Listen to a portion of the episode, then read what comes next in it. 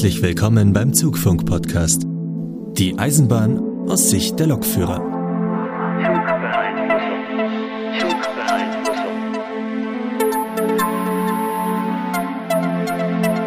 Ja, ein vorweihnachtliches, äh, herzliches Willkommen zurück zum Zugfunk-Podcast. Ihr hört Folge 32 und wir haben im Hintergrund wunderschöne, entspannende Musik.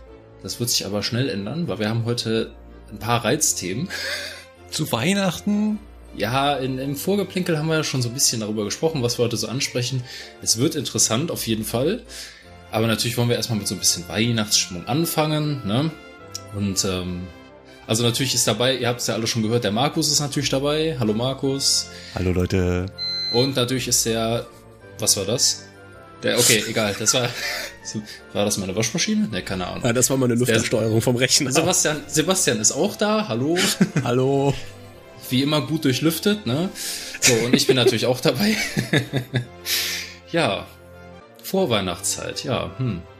Was macht man da Podcast aufnehmen, ne? Auf jeden Fall. Den letzten Podcast diesen Jahr, dieses, der letzte, ne? Also jetzt nochmal in Deutsch, der letzte Podcast, der letzte.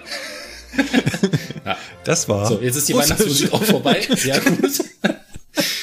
Herrlich. Also man könnte meinen, wir waren alle vorhin noch auf dem Weihnachtsmarkt drei Stunden, aber dem ist tatsächlich nicht so. Nee, leider nicht, leider nicht. Ich komme direkt von der Arbeit. Ähm, ah, okay. Äh, nee, also der letzte Podcast des Jahres auf jeden Fall mit weihnachtlicher Stimmung. Ja. Genau. Ja, also wahrscheinlich wird es so sein. Also wir haben ja jetzt schon Mitte Dezember, also hm, steht da noch ein bisschen was an, ne? Kommen wir gleich auch noch drauf zu. Wir müssen ja alle noch arbeiten, ne? Also von daher wäre dann so die Frage, wie ist denn das eigentlich bei euch? Wie müsst ihr eigentlich am Weihnachten? Müsst ihr da überhaupt arbeiten? Und wenn ja, wie? Darf ich anfangen? Weiß ja nicht, Markus, ne? Du bist ja Bürokraft. Äh, für dich gilt wahrscheinlich, ja, 24. Äh, Bahnsteig hochklappen, ab nach Hause, aber. Ja, halt so das, also so wie es jede Büroarbeitskraft kennt. Und ich habe auch so die Weihnachtstage Urlaub und so. Also ich komme dann am 2.3. wieder. Ähm, Ach, am 2.3. Also am 2.3. Ach ja. Okay. Da sagst du Jahresurlaub für nächstes Jahr auch direkt mit weg, oder was? Nein, am, am 2. und 3.1. so war das gemeint. Aha. Ah. genau. Und da aber da doch die Ausbildungsabteilung quasi geschlossen ist, also da ist halt niemand. Ja, ähm, stimmt. Dann gehe ich da gleich wieder zum Fahren. Aber ansonsten habe ich äh, ja Weihnachten und Silvester tatsächlich frei. Ah, die gute Ausbildungszeit, ja. Da hatte ja. ich auch immer schön frei. Mhm. Mhm. Lang ist es her? Herr Völker, möchten Sie sich dazu äußern, wie Sie über die Weihnachtsfeiertage arbeiten müssen? Ja, die Weihnachtsfeiertage, ja. Heiligabend, äh, zwölf Stunden, nee, elf Stunden Frühdienst, 25. zwölf Stunden Frühdienst, ja, läuft, ne? Das heißt, also, äh, ja. Frühdienst heißt so früh anfangen, dass man zur Bescherung noch zu Hause sein kann? Das heißt, am 24. Ja, geht also 6 Uhr und ein paar zerquetschte bis 16.30 Uhr. Dann am nächsten Tag 5 Uhr 30 bis 17.16 Uhr oder so. Also ja, reicht für Bescherung. Und dann schön ins Und dann ab in die, ab in die, ab in die Falle, weil nächsten Tag, keine Ahnung, 4.30 Uhr aufstehen. Mhm. Ja. Mhm. ja. Dafür aber dieses Jahr, man merke auf, mal Silvester ohne zu kämpfen, beide Tage frei. Ich weiß gar nicht, wie, da, wie ich dazu komme. Naja. Wie, wie ist ich beschwere mich nicht, ich find's gut.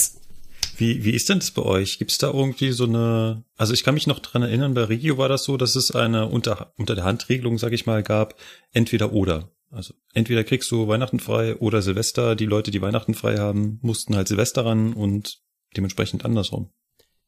So kannte ich das auch und wurde letztes Jahr eines Besseren belehrt. Da sollte ich nämlich alle Weihnachtstage und Silvester und Neujahr arbeiten kommen. Ja, Dito war bei mir. Und da habe ich dann meinem Disponenten so. mal so erklärt, was ich davon halte, nämlich Abstand. Und dann wurde da eine Lösung gefunden, aber nee, so eine unter der Hand Abrede gibt's wohl scheinbar nicht. Und es gibt auch, gab bei uns auch keine Wunschliste, wo, wo man eintragen konnte, ja. mir ist Weihnachten kackegal, genau. aber Silvester, nein, gab's nicht. Ja, es gibt, eigentlich finde ich das ja total sinnvoll, weil zum Beispiel so klassische Familienteilnehmer äh, Teilnehmer mit kleinen Kindern, die legen wahrscheinlich mehr Wert auf Weihnachten als auf Silvester. Richtig. Und äh, die, die jungen Freigeister, die, äh, denen ist die Silvesterparty wahrscheinlich wichtiger. Von daher finde ich Du diese meinst die jungen Alkoholiker. ja, nein, es st- stimmt, es stimmt schon so, aber ähm, es ist auch bei uns tatsächlich nicht so gewesen. Ich meine, Basti und ich arbeiten zwar bei den Köln, aber momentan noch bei zwei verschiedenen äh, Bereichen. Mhm. Ich bin ja Bereich Also genau 15 Tage lang. Ja, richtig. Und ähm, ja, ist halt leider so, also auch bei uns war es so, dass es eine unter der Hand Abrede gab zum Thema Weihnachten, dass also Leute mit Kindern ähm, und respektive halt Familie und Kindern dann natürlich an Weihnachten etwas bevorzugt werden. Das hat mir letztes Jahr trotzdem nichts gebracht, weil ich musste trotzdem Weihnachten komplett arbeiten und Silvester auch arbeiten. Und Silvester halt nicht nur am 31., sondern vom 31. auf den 1., mit anderen Worten Nachtschicht. Aber ich habe nicht da, ich habe dann auch gesagt, okay, ähm, du bist ja jetzt auch erst, du bist ja erst neu, ne? Also mach mal langsam jetzt hier, ne? Du kannst ja jetzt nicht hier mit der Tür ins Haus fallen. Man muss ja auch erstmal ein bisschen arbeiten, bis man sich was verdient hat. Deswegen ist das nicht so tragisch. Aber dieses Jahr wäre es auch wieder beinahe darauf hinausgelaufen, wenn ich nicht den Geschäftsbereich wechseln würde. Wie äh, sieht's denn da jetzt eigentlich bei dir aus? Äh, warst du jetzt schon den letzten Tag arbeiten oder? Äh, ja, also klar, ich war natürlich jetzt, äh, ich hatte ja noch ein bisschen Urlaub jetzt und war dann wieder arbeiten. Und ähm, über Weihnachten wird es dann so sein, also ich habe vom 22. auf den 23. Nachtdienst, dann vom 23. auf den 24. noch Dispo drin stehen für Nachtdienst. Also Dispo Ja, muss man kurz erklären. Das ist quasi Ja. ein Tag, da darf der Disponent das noch kurzfristig irgendwie vergeben. Genau. Also da ist ein Zeitraum angegeben von 18.30 Uhr bis 6.30 Uhr für Nachtdienst. Da kann der Disponent im Prinzip, ist natürlich tarifvertraglich festgelegt, in welchem Zeitraum er mir das bekannt geben muss, aber er kann dann halt immer noch hingehen innerhalb dieses Zeitraums und sagen, ja, du kommst da noch arbeiten. Ja, und das könnte er halt theoretisch wirklich machen, weil ähm, das wären dann vier Nächte am Stück, weil ich muss ja vom von Heiligabend auf den ersten Weihnachtstag und vom ersten auf den zweiten, Weihnachtstag ja dann auch noch mal Nachtdienst machen. Das ist schon fest geplant. Und ähm, ja, wenn es schlecht läuft, muss ich vier Nachtdienste hintereinander machen über Weihnachten. Und habe dann quasi gar nichts davon. Dafür aber durch den Geschäftsbereichwechsel, genauso wie bei dir, Markus, geht für mich das neue Jahr erst am 2.1. wieder los. Wann ist denn dein offizieller letzter Arbeitstag als Zugbereitsteller? Also wenn sich nichts ändert, dann ist das der 30.12. und das endet mit einem Spätdienst. Wirst Die ganze dann- Ära. Wirst du denn auch verabschiedet? Glaube ich nicht. ich glaube, das wird folgendermaßen laufen. Ich werde meine Schicht machen. Danach werde ich meine ganzen Schlüssel, die äh, für Postfächer und so weiter, in das allgemeine Postfach schmeißen und dann bin ich weg. Und tschüss. Ja, ja, weil ähm, ja bisher, ich habe mal gefragt, wie das denn so aussieht, gerade auch so mit äh, Schlüsselübergabe und so. Ja, ja, kannst du einfach bei deiner letzten Schicht kannst du die einfach ins Postfach werfen. So ganz unpersönlich. ja, okay, dann Ja. werde ich das so machen. Ne? Also ja, nun gut. Ja, also so sieht's auf jeden Fall aus mit meiner letzten Schicht und ähm, mit dem über die Feiertage arbeiten. Das ist halt von Jahr zu Jahr anders. Also wir haben ja auch noch so sowas wie Urlaubsgruppen normalerweise. Also ich sage jetzt mal, das äh, fahrende Volk hat auf jeden Fall Urlaubsgruppen. Basti ist, glaube ich, du hast ja nächstes Jahr, was hast du nochmal? C Mm, oder C, B? glaube ich, ja. C, ne? C. Ja. Also es gibt immer halt von, von A bis C, mal als Beispiel gibt's halt so Urlaubsgruppen und danach wird halt entschieden, wenn man eine Urlaubsgruppe A ist, hat man halt den Vortritt, was halt so Zeitraum angeht, wo Ferien sind, Sommerferien und so weiter und dann halt eben auch an Weihnachten. Und ähm, dann steigt das so ein bisschen ab bis nach C. Ne? C ist quasi so, ja, du nimmst halt das, was noch übrig bleibt, so ein bisschen. Das war ich letztes Jahr, also ich kenne das. Und ähm, ja, deswegen nächstes Jahr bin ich Urlaubsgruppe A. Man hat mir aber schon gesagt, dass das, was ich mir an Weihnachten vorgestellt habe, für nächstes Jahr so leider nicht umsetzbar ist. Deswegen wird man dann noch sehen. Aber ja, so ist das halt von Jahr zu Jahr anders. Im Prinzip finde ich es ganz gut, dass halt auch gesagt wird, Familie oder ähm, Mitarbeiter, die halt Familie und Kinder zu Hause haben, werden bevorzugt. Das ist halt auch richtig, weil was soll ich denn an Weihnachten zu Hause? Ne, das ist ja Quatsch. Und warum sollte dann jemand, der Familie und Kinder hat, dann unbedingt arbeiten? Da, da würde ich uns aber zwar immer noch tauschen. Ganz so ist es ja auch nicht. Also, äh, auch wenn man schon erwachsen ist, hat man ja meist doch noch Eltern und möchte vielleicht doch äh, auch besinnliche Tage verbringen. eine Bescherung Das ist klar, aber das, das schaffst du auch und das ist auch, das ist auch vollkommen okay, wenn du dann auch nur mal zum Kaffee trinken für ein, zwei ja. Stunden dabei bist. Ja? ja. Aber wenn du Kinder hast, ist das halt trotzdem dann gut, weil anderes, ja. A, trinken die noch keinen Kaffee und B, sagen die halt auch, pass mal auf, ja. Nur, dass du hier zwei Stunden zu Hause bist, das ist ja Quatsch. Ja? Also dann kannst du auch arbeiten gehen. Also genau. von daher ist halt der, das ist einfach ein Unterschied. Ne? Ja. Und deswegen finde ich es ganz gut, dass äh, das bei uns dann doch so geregelt ist, dass man sagt, okay, ne, wie gesagt, es gibt äh, dann Leute, die halt Familie haben, die haben dann ein bisschen Vorrang und dann ist das gut. Ja, genau. Wenn wir schon mal in der Laberecke sind, äh, Herr Metzdorf, Grüße nach München. Was äh, haben wir denn da bezüglich Unterrichte zu stehen? Ähm, ja, ich wollte einfach nur mal einen kleinen Schwenk, Schwank, einen kleinen Schwank äh, aus dem aktuellen Stand äh, erzählen. Ich war ja, das letzte Mal habe ich davon berichtet, dass ich mit der Ausbildungsgruppe da die Fahrausbildung mache. Gab es übrigens einiges Feedback, ob man das nicht, ähm, ob man da sich nicht darauf vorbereiten könnte, indem man zu Hause einfach zu sie spielen würde. Ja.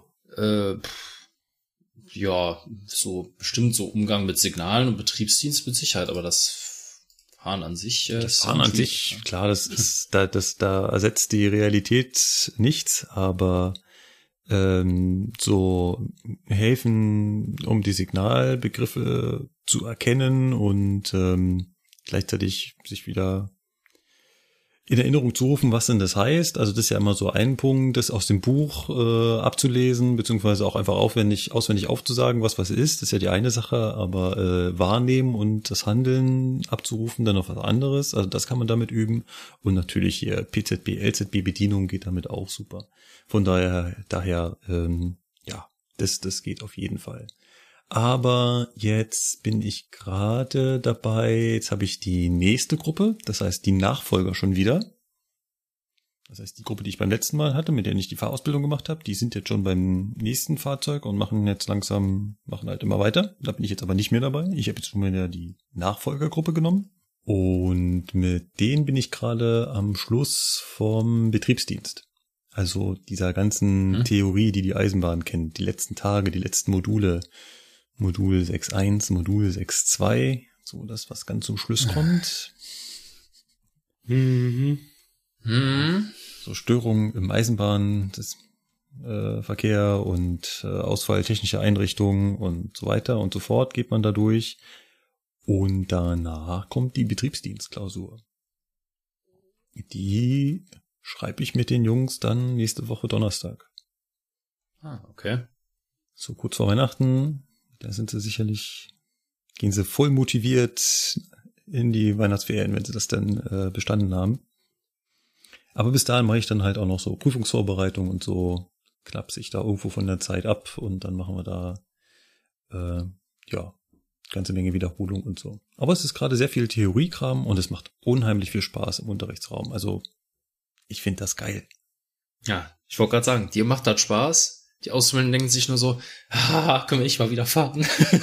ja, ja, ja, weil das ja. ist halt irgendwann wirklich, ja. also gerade wenn du halt, äh, wenn du das halt verstanden hast, worum das geht, ne? mhm. ne?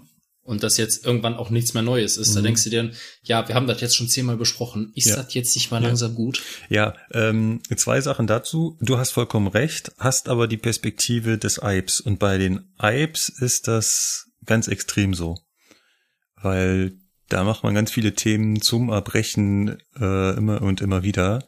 Wenn ich allein ja. denke, die Alps haben uns haben jetzt bei uns gerade diesen Rangierkurs gemacht. Den, das, das haben die eine ganze Woche gemacht. Ja. Während das bei den Quereinsteigern ist das ungefähr. Zwei Tage! ja. Ach, kennst du das noch? Hm. genau, genau. Beziehungsweise genau. bei uns war es, glaube ich, sogar ein Tag nur. Ein ja. Tag Theorie, ein Tag Praxis, genau, Attacke. Genau. Ja, genau. Ach ja. Ne? Und ähm, also dahingehend ist natürlich nochmal ein großer Unterschied für die Quereinsteiger und ich mache zu, also ich mache bisher quasi nur Quereinsteiger. Okay. Und dann auf der anderen Seite hast du vollkommen recht. Ich hatte sie ja heute nochmal zum Fahrtag. Das war quasi ihr letzter äh, Spaßfahrttag. Also Spaßfahrten sage ich immer so, weil da kommt es doch auf nichts an. Ja, ich wollte gerade sagen, da geht's noch um nichts, außer dass man halt wieder zu Hause ankommt. Genau, genau. Du hast es vollkommen richtig erkannt, genau. Also ich sitze ständig daneben und souffliere quasi, wenn sie was nicht wissen, was sie jetzt machen sollen. Und ähm, da kam jetzt zum Schluss als Fazit, ja, war ein ganz toller Tag und schön. Also wir sind hier kurz nach Frankfurt hochgedüst und wieder runter. Und oh, kam, mal kurz, ne? Ja. Ist ja mal eben schnell gemacht. So, Ja. drei Stunden fahren. Ja. Drei Stunden Das hoch, drei Stunden runter. Wie, wie, wie, ja, drei, drei Stunden soll das Ja, ja, ungefähr, sind ne? drei Stunden. München, Frankfurt? Paar, paar zerquetschte. Ja. Genau. Ja gut, ich meine, in die Kantine in Frankfurt gehen, ist ja Genau. ganz schön da, ne? Wieder zurückfahren, easy. So, so sieht das aus. Genau. Und ähm, ja, da kam auf jeden Fall als Feedback, das ist ja alles schön und gut, aber es ist jetzt das erstmal das letzte Mal. Sind- Ja, es ist jetzt erstmal das letzte. Es ist nicht so gut, dass die da jetzt irgendwie im Wochenabstand oder so oder alle zwei Wochen mal regelmäßig wieder aufs Fahrzeug kommen und mal wieder eine Runde fahren. Nein, jetzt ist erstmal zwei Monate durchgängig wieder irgendwas anderes angesagt. Ja. Da kommt ja ganz viel Grundlagen, Triebfahrzeugtechnik, Grundlagen E-Technik, LZB-Ausbildung, Bremsprobe-Ausbildung. Und wenn sie dann damit durch sind, dann kommen wir wieder ans Fahren. Boah, ich weiß noch, das war so eine richtige Durststrecke. Du hattest erst einen Berufsschulblock von, was waren das, waren das vier Wochen oder war das sogar mehr? Kann auch mehr gewesen sein. Also so ein vier bis sechs Wochen Berufsschulblock und danach hattest du zwei Monate am Stück nur Theorie, Mhm. nicht fahren. Ja. Ne? Wir saßen alle irgendwann im Unterrichtsraum, uns brannte es unter den Fingernägeln, endlich mal wieder zu fahren. Weißt du, du guckst aus dem Fenster, siehst die ganzen Züge im Hauptbahnhof und denkst dir, ah, ich sitze hier drin und kau jetzt zum fünften Mal durch oder zum zehnten Mal, was ich machen muss, wenn ich den Bahnübergang nachsicher. Das ist halt, Das muss aber auch wie aus der Pistole geschossen kommen dann. ja, sicher. Das ist zwar auch hinterher so, ne? Also, ich äh, hat mich schon gewundert, dass unser Chef damals sich hingegangen ist und uns wirklich mal nachts angerufen hat und gefragt hat, wie war das nochmal mit dem Bahnübergang? ja. Fahrzeug sichern, PSA anziehen. Ja, genau. Ähm, Mhm. Ja, genau. Äh, kleine übrigens Anekdote, wo wir jetzt gerade schon beim Fahren sind. Ich war, ja, wie gesagt, heute unterwegs. Ich habe auch von unterwegs getwittert. Ich habe auch von unterwegs getwittert. Also ja, Was draußen direkt mal gucken. wisst, wisst ihr schon alle, was mir unterwegs passiert ist. Ich habe nämlich getwittert, ich mache Fahrausbildung mit den Teilnehmern und ich persönlich, also und, und ich sitze im Fahrgastraum. Mhm. Mhm. Hä? Naja. hm. Man muss ja vorher immer mit den, also was heißt man muss, aber man sollte auf jeden Fall vorher. Nee, ich fange anders an. Wir kapern ja quasi die Züge, ne? Also wir als Mhm. Ausbilder. Das sind ja nicht Züge, die wir regulär fahren, sondern Die fahren sowieso, auch wenn ihr nicht dabei seid. richtig. Und die Planlokführer, also die Lokführer, die das planmäßig haben, diese Leistung, die rufen wir halt möglichst vorher an und sagen, hier, Markus Metzdorf, TFA München. Dann kommt schon ein, ja, du fährst doch den 724 als nächstes. Ja, wird's dir was ausmachen, wenn du da die Fahrt aus dem Fahrgastraum ausgenießt? Ist denn heute schon Weihnachten? Oh ja. Und man sieht nur noch eine Staubwolke, wie der Kollege Richtung Bistro rennt, um Kaffee zu trinken. Genau, aber heute hatte ich halt den Kollegen am Apparat für so auch das Gespräch und dann muss das sein? Hm, Ja, wieso? Meine erste Leistung hat auch schon eine Ausbildungsgruppe gefahren. Ich komme direkt aus dem Urlaub. Ich will auch noch mal was fahren. Hm. Ja, hm, können wir uns vielleicht auf eine Kombination einigen, dass wir einen Teil fahren und dann du einen Teil fährst und dann haben wir das so gemacht, dass wir unterwegs getauscht haben und ähm, dann habe ich mich natürlich aus dem Führerstand entfernt, habe die Teilnehmer vorne gelassen, die haben dann weiterhin zugeguckt und äh, ja, ich habe dann in der Zeit die Füße hochgelegt. Ja. Das habe ich gestern auch. Gestern hat sich auch ein Kollege total gefreut. Ähm, ich musste als, ich hatte gestern Spätdienst und musste noch einen Zug ablösen am Hauptbahnhof. Ein lokbespannten Intercity aus Berlin. Und ähm, ja, ich, der Zug ist in den Hauptbahnhof reingefahren und dann ist das bei, bei uns ja quasi auch so. Wir kapern dann auch erstmal da die Züge, ne? Aber planmäßig. Und dann sagt der Kollege so, ne, das ist das, ich habe ja letztes Mal erzählt, Mhm. ich hab, genau, ich habe ja letztes Mal erzählt, in 95% aller Fälle rechnet der Lokführer damit, dass ich ihn ablöse, lüftet schon mal durch und macht schon mal alles parat und so weiter. Und gestern war einer von den 5%, wo er da stand, ja wie, ich soll den doch selber runterfahren. Ja, da hat leider äh, die Vorplanung leider mal wieder zwei Lokführer auf denselben Zug drauf gebucht. Und ich habe ihm halt gesagt, pass auf, ich habe das im Plan stehen, ich muss die Karre sowieso noch da runterfahren. Und, ich habe danach äh, auch keinen Feierabend, setzen. von daher Ja, ich hatte doch, ich hatte dann noch Feierabend, aber halt erst, also wir hatten irgendwie um, es war 21.30 Uhr und ich musste noch eine gute Stunde arbeiten. Ja. Und ich habe ihn dann gefragt, äh, was hast denn du danach? Ja, ich habe danach Feierabend, ich soll nur noch runterfahren. Ich sage, alles klar, schönen Feierabend, ne? Der hat sich natürlich auch mega gefreut. Aber da sieht man wieder, ne? Das ist halt wirklich, gibt halt so Tage, dann, da rechnet dann der Lokführer nicht damit, dass man Mhm. dann abgelöst wird oder so, ne? Naja, gut. Äh, wirklich äh, Arbeit hast du, Sebastian, nicht mit eurer Weihnachtsfeier, oder? Hm, Im Gegenteil. Am nächsten Tag vielleicht, wenn wir aus dem Bett aufstehen, aber. nee, war schön. War, war wirklich schön. Du hattest also die Chance, tatsächlich dran teilzunehmen. Ja gut, es gab bei uns dieses Jahr, also ich weiß nicht, wie es letztes Jahr war, da war ich wie so oft im Winter mal wieder krank. Mein Immunsystem ist irgendwie für den Arsch. Äh, aber nee, es gab drei Termine. Und es war so ein bisschen, ja, jeder sucht sich halt einen von den dreien aus und klärt das dem Disponenten, ob das passt. Also habt ihr eigentlich Ja. drei Weihnachtsfeiern? Wir hatten drei Weihnachtsfeiern, genau. Das ist ja geil. Ähm, also drei, wie gesagt, es gab drei Termine. Dreimal war da jedes Mal dann unser Leiter TF, also quasi unser oberster Chef in Köln und für Dortmund. Von den Lokführern war da. Dann unsere ganzen Gruppenleiter und wir waren, was, wie viel waren wir? 25 Leute oder so waren da und an dem Tag, wo ich da war. Das gab's halt insgesamt dreimal, damit halt jeder die Chance hat, hinzugehen. Das ist ja geil. Fand ja, ich gut. Ja, finde ich auch. Da habe ich nur neulich die Diskussion mit einem Kollegen gehabt, da ging es auch um die Weihnachtsfeier. Und äh, er so auch sehr, sehr selbstverständlich wie du gerade, na ja, da mit den äh, Terminen, dann suchst du da eine. Und ich sagte, hä? Wir haben eine Weihnachtsfeier. Und der guckt mich mit großen Augen an und sagt, wie eine Weihnachtsfeier denn? Wie sollen denn da alle hinkommen? Ja, da können nicht alle hinkommen. Müssen ja auch noch welche fahren. Wie macht ihr das dann? Ja, wer frei hat, kommt zur Weihnachtsfeier und wer nicht frei hat, kommt halt nicht zur Weihnachtsfeier. Aha. Und je nachdem, an welchem Tag die ist, dann kommst du also alle fünf Jahre mal auf eine Weihnachtsfeier. Hm. Wenn du Glück hast, ja.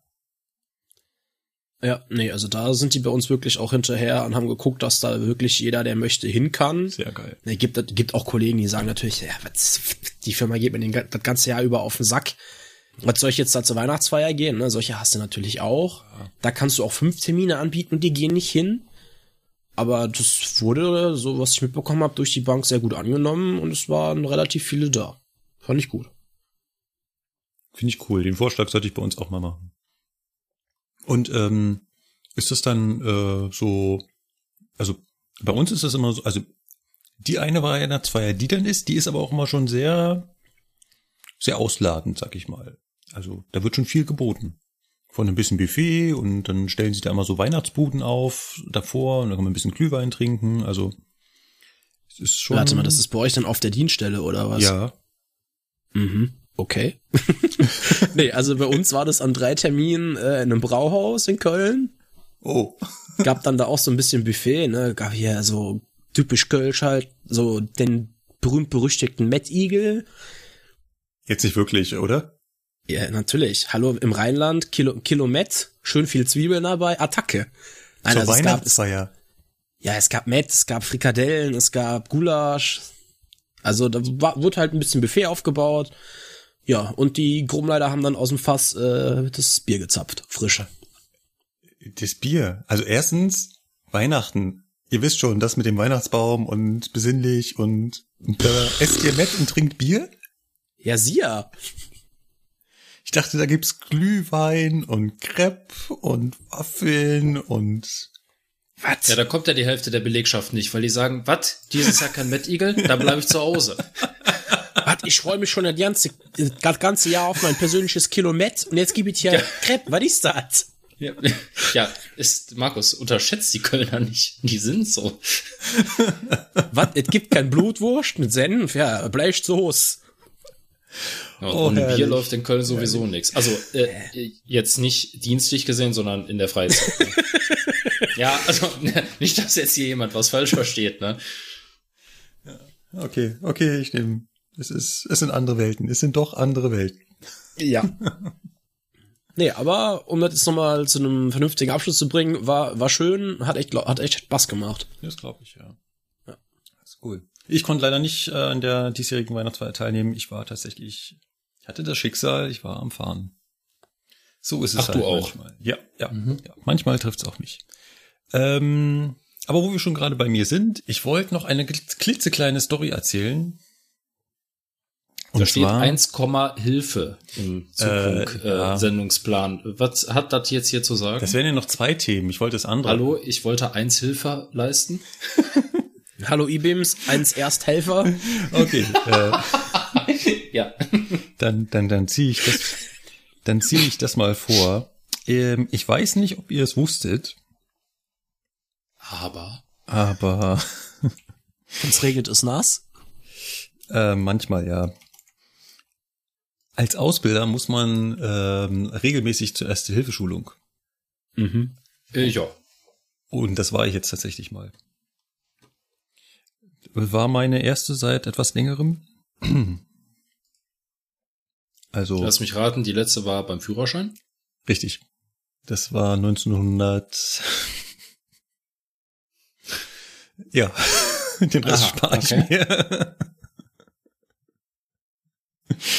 Äh, ja, ich konnte mich noch an ein, zwei Sachen nicht mehr so richtig gut erinnern. Der Rautec Rettungsgriff. Ja, zum Beispiel, der übrigens nicht mehr so heißen darf. Ja, deswegen wollte ich ja gerade sagen. Habe ich jetzt gelernt. ja, wie heißt er denn jetzt? Ich weiß es gar nicht mehr. Weiß ich nicht mehr. Äh, der von hinten angreift, durchgreift, Griff, äh, irgendwas Ja. ganz komisches. äh, genau, ja, ja. Aber es ist, es ist, äh, es ist eine sehr lustige Atmosphäre äh, bei so einem Erste-Hilfe-Kurs, weil den, den buchen wir einfach beim, also überall in Deutschland würde man den ja beim Deutschen Roten Kreuz buchen. Wo bucht man den natürlich in Bayern? Beim Bayerischen Roten Kreuz. Richtig. Ja.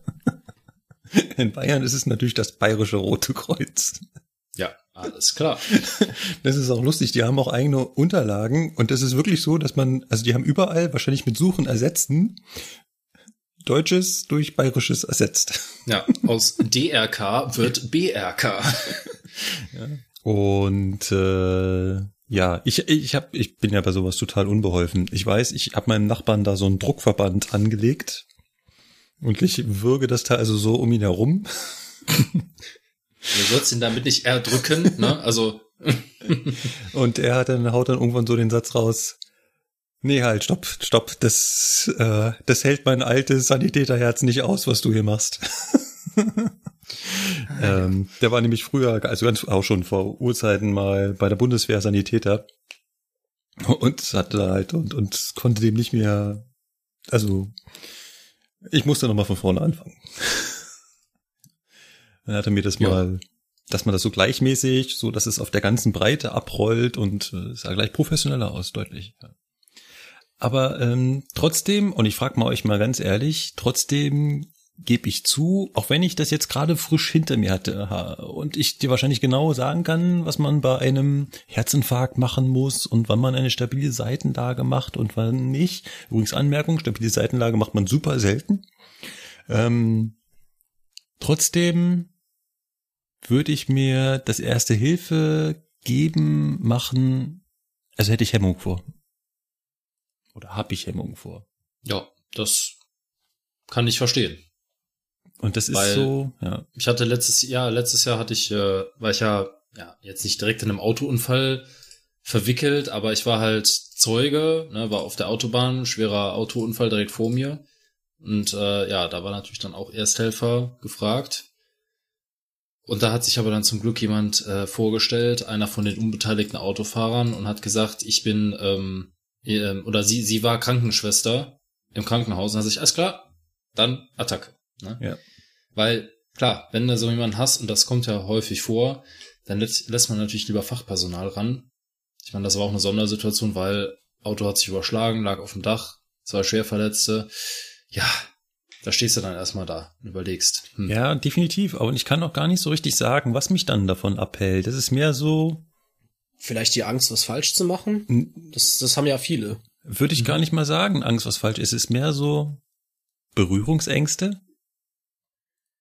Einfach so in die, in die, in dem Moment in die Intimsphäre eines anderen Menschen einzudringen. Dass ich das überhaupt nicht, eines fremden Menschen, dass ich das überhaupt nicht, ja, weiß ich nicht, nicht, äh, nicht gewohnt bin. Also ich hatte tatsächlich keine Berührungsängste, weil wir haben die beiden Schwerverletzten da, die halt stark am Bluten waren, auch aus dem Auto rausgezogen. Äh, mit drei Mann und ähm, das ging eigentlich ganz gut.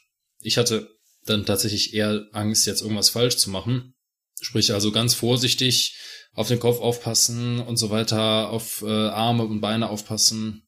Ja, da war ich natürlich schon froh, dass dann jemand da war, der dann auch Ahnung davon hatte. Und äh, diese Dame war zum Glück ziemlich gut drauf, ziemlich gefasst, hat das sehr professionell gemacht und hat dann einfach nur noch gesagt, passen Sie mal auf, Sie organisieren jetzt das, Sie machen das, Sie machen das, wunderbar. Ne, dann wusste jeder, Ja. was er zu tun hat. Ja. Und dann war auch der Vorteil, das war äh, direkt 200 Meter von meinem Haus weg auf der Autobahn und in die andere Richtung 200 Meter ist die große Feuerwache. Das heißt also, nach drei Minuten war schon der Notarzt da.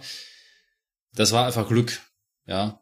Und äh, die Leute haben es tatsächlich hinbekommen, eine Rettungsgasse zu bilden. Also es war eigentlich alles, was was laufen musste, war auch top notch. Also Wenn man sich einen Ort aussucht, wo sowas passiert, dann da 200 Meter von deinem Haus und 200 Meter von der Feuerwache entfernt. jo, Ja. Also trotzdem, ich finde das ein super schweres Thema. Also bitte, bitte, liebe Teilnehmer, sucht euch nicht meinen Unterricht aus, um umzukippen. Nehmt irgendeinen anderen. Aber, aber wenn was ist, gebe ich mein Bestes. Er war stets bemüht. Operation erfolgreich, Patient tot. Boah, Basti, ey.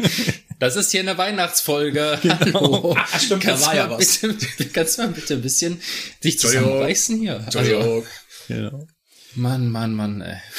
Ich weiß nicht, könnt ihr euch noch erinnern, Achtung, Themenwechsel, dass ich mal berichtet habe, als ich noch bei Regio gearbeitet habe, dass ich mal einen Tag in der Transportleitung verbracht habe. Ja. So just for Also waren wir überhaupt gefragt? Äh, Ja, Ja. also ich antworte mal ja. Ja, ich ja, kann mich noch dran erinnern. Ja, flüchtig erinnere ich mich auch noch. Also nur so just for fun, nur um das kennenzulernen, wie das da so aussieht. Äh, der Chef damals hat zwar geglaubt, ich würde mich gleich bewerben wollen, aber Das war so, ja, äh, ist schön hier, aber ich gehe dann auch direkt wieder, weil ist mir zu chaotisch. ja. Und ähm, jetzt habe ich das Unternehmen gewechselt und ich bin ja von Grund auf ein neugieriger Mensch. Also musste ich mir die gleiche Abteilung natürlich wieder angucken und habe mir jetzt äh, die Verkehrsleitung angeschaut. Das ist im Prinzip das gleiche. Also bei Regio nennt das Transportleitung, beim Fernverkehr heißt das Verkehrsleitung. Das ist aber nichts weiter als die Chefs, die, was die Chefs, aber das sind im Endeffekt die Disponenten. So ist es. So, und ähm, da wollte ich halt mal vorbeischauen. Und das fand ich super interessant. Das ist ja, ich weiß nicht, ähm, wie das bei euch ist, in Köln. Für Köln zuständig ist Düsseldorf, Duisburg. Duisburg. Das ist Ja. alles dasselbe. Ja, das ist, nee, in Düsseldorf ist tatsächlich gar nichts. Da ist einfach nichts, aber in Duisburg ist ja bei uns auch die Betriebszentrale. Das ist, da äh, sitzt auch die VL und die Transportleitung. Ja, also, aber für den zugereisten Bayern ist Dortmund, Düsseldorf, das ist alles eine Mischpoke. Ja, ja, ja, ja, ja, ja, ja, ja, ja. Ihr scheiß Ausländer. Was? so, ne, wie war Genau. das Bayerisches Also- Rotes Kreuz? Ne, alles klar, danke. mhm. Demnächst dann Visapflicht für nach Deutschland einzureisen, wa? Genau, also äh, Düsseldorf. In Düsseldorf. Duisburg, Duis- du Eierkopf. Meine Güte. Düsseldorf, jetzt hör auf, dieses Wort zu sagen. Ah, herrlich, herrlich. Ich fall ja gleich vom Stuhl hier. Genau, wie du schon sagst, da ist auch die Betriebszentrale. Das ist ja bei uns auch alles in einem Haus. Das wollte ich dich gerade fragen. Und dementsprechend muss man halt in diese Betriebszentrale, die ja an sich eigentlich schon ähm, eine gewisse Atmosphäre versprüht. Ja, also ich, ich kenne die VL Duisburg, beziehungsweise die BZ in Duisburg, da waren wir mal zu Alp-Zeiten. Das ist halt einfach ein riesiger Klotz, ne? Das ist halt einfach ein großes Verwaltungsgebäude. Und ist das bei euch mehr so büromäßig? Das ist ein riesen Großraum. Also die Etagen sind, also da, wo die Fahrdienstleiter sitzen, die haben halt so für ihren Stellbereich, sage ich jetzt mal, also zum Beispiel, sagen wir mal, wir haben da den, den, den Großraum äh, Köln, Mhm. ne, ist, ein- ist ein Stellbereich Mhm. und nebenan ist der Großraum Düsseldorf und dann der Großraum Duisburg. Also jeder von diesen, ich sage jetzt mal Großräumen, ist ein getrenntes Zimmer oder ein getrennter Raum. Der ist relativ groß und da stehen halt jede Menge Schreibtische für die einzelnen Veranstalter, die dann in ihrem Großraum sozusagen ihre Stellwerke steuern. Also zum Beispiel, keine Ahnung, äh, der äh, Großraum Köln steuert dann zum Beispiel das Stellwerk in Ehrenfeld, das Stellwerk in Deutz und, und so weiter, ne, aus der Ferne halt, die ganzen ESTWs.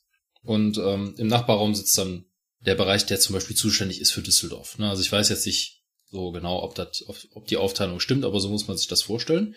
Und eine Etage drüber oder drunter, meine ich, weiß ich jetzt gar nicht mehr, drüber oder drunter, sitzen äh, Betriebszentrale, Verkehrsleitung, Transportleitung, Notfallleitstelle, alle in einem Großraumbüro, das ist riesig, an ihren Schreibtischen. Die sind alle untereinander miteinander verbunden, was ja auch Sinn macht, weil wenn jetzt irgendwo ein Zug ist, der äh, einen Notruf absetzt, dann klingelt es bei der Notfallleitstelle und die Notfallleitstelle brüllt dann halt rüber zur VL, passt mal auf, euer Zug hat da äh, Problem, ne? Und dann kümmern die sich darum. Also das ist dann halt echt so ein wie so ein Callcenter, ja. muss man sich und, das vorstellen. Und das ist, äh, aber das sind im Prinzip normale große Büros, also es ist ein normales ja. Büro, genau. Und das ist ja der Unterschied. Bei uns in München ist das ja so ein spaciger Bunker. Das ist ja ein riesengroßer, runder Raum. Wo auch die Fahrdienstleiter sitzen? Genau. Auf, okay. auf, äh, auf zwei Etagen. Und ähm, Okay, das heißt also VL, BZ und so weiter sind schon noch getrennt von den Fahrdienstleitern. Oder? Nee, im Prinzip nicht. Okay. Weil es ist ein riesengroßer, runder Raum. Das ist, äh, ja. Halt ja, weil uns hat man erklärt, in Duisburg haben sie es, äh, oder wollten sie halt damit erreichen, dass die Vereinsleiter halt ihre Ruhe haben, sich auf den Bahnbetrieb konzentrieren können und nicht die ganze Zeit im Hintergrund hören, ja, äh, da haben wir momentan kein Personal, da müssen wir umdisponieren, ja. da müssen wir hier das machen mhm. und da das machen. Das interessiert den Vereinsleiter ja, ja. Der Vereinsleiter muss sich auf seinen Betrieb in seinem Bahnhof konzentrieren oder auf seiner Strecke. Der Raum ist so groß, dass sie immer noch weit genug davon entfernt sitzen. Okay. Also es ist schon wirklich äh, riesig. Ja.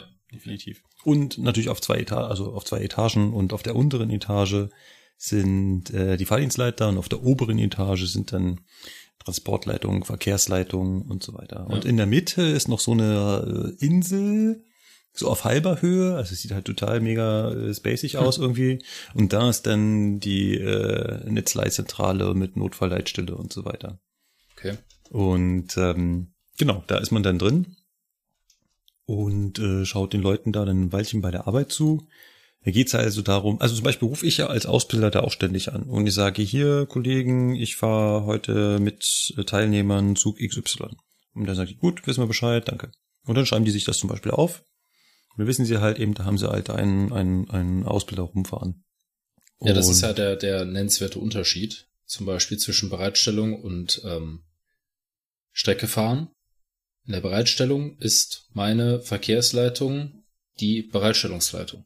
Mhm. Das heißt also, eigentlich ist der Meldeweg und das Verfahren so, alle Fragen, die irgendwelche dispositiven Entscheidungen voraussetzen, die muss ich absprechen mit meiner Bereitstellungsleitung und wenn das deren Kompetenzbereich überschreitet, müssen die wiederum bei der Verkehrsleitung in Duisburg anrufen. Mhm, genau. Es gibt es aber Situationen, wo ich einfach sage, okay, der Meldeweg ist schön und gut, das dauert alles 100 Jahre, ich habe allein schon drei Minuten gebraucht, um dem auf der Bereitstellungsleitung mein Problem zu erklären. Wenn der das Problem jetzt weiter erklärt, dann bleibt die Hälfte der Information auf der Strecke und der in Duisburg weiß überhaupt nicht, worum es geht. Das heißt also, Telefonnummer, Duisburg anrufen und das selber mit denen klären. Ja. Weil wir haben ja keine Zeit. Ja, wir haben nie Zeit, ja. wir haben nie Zeit.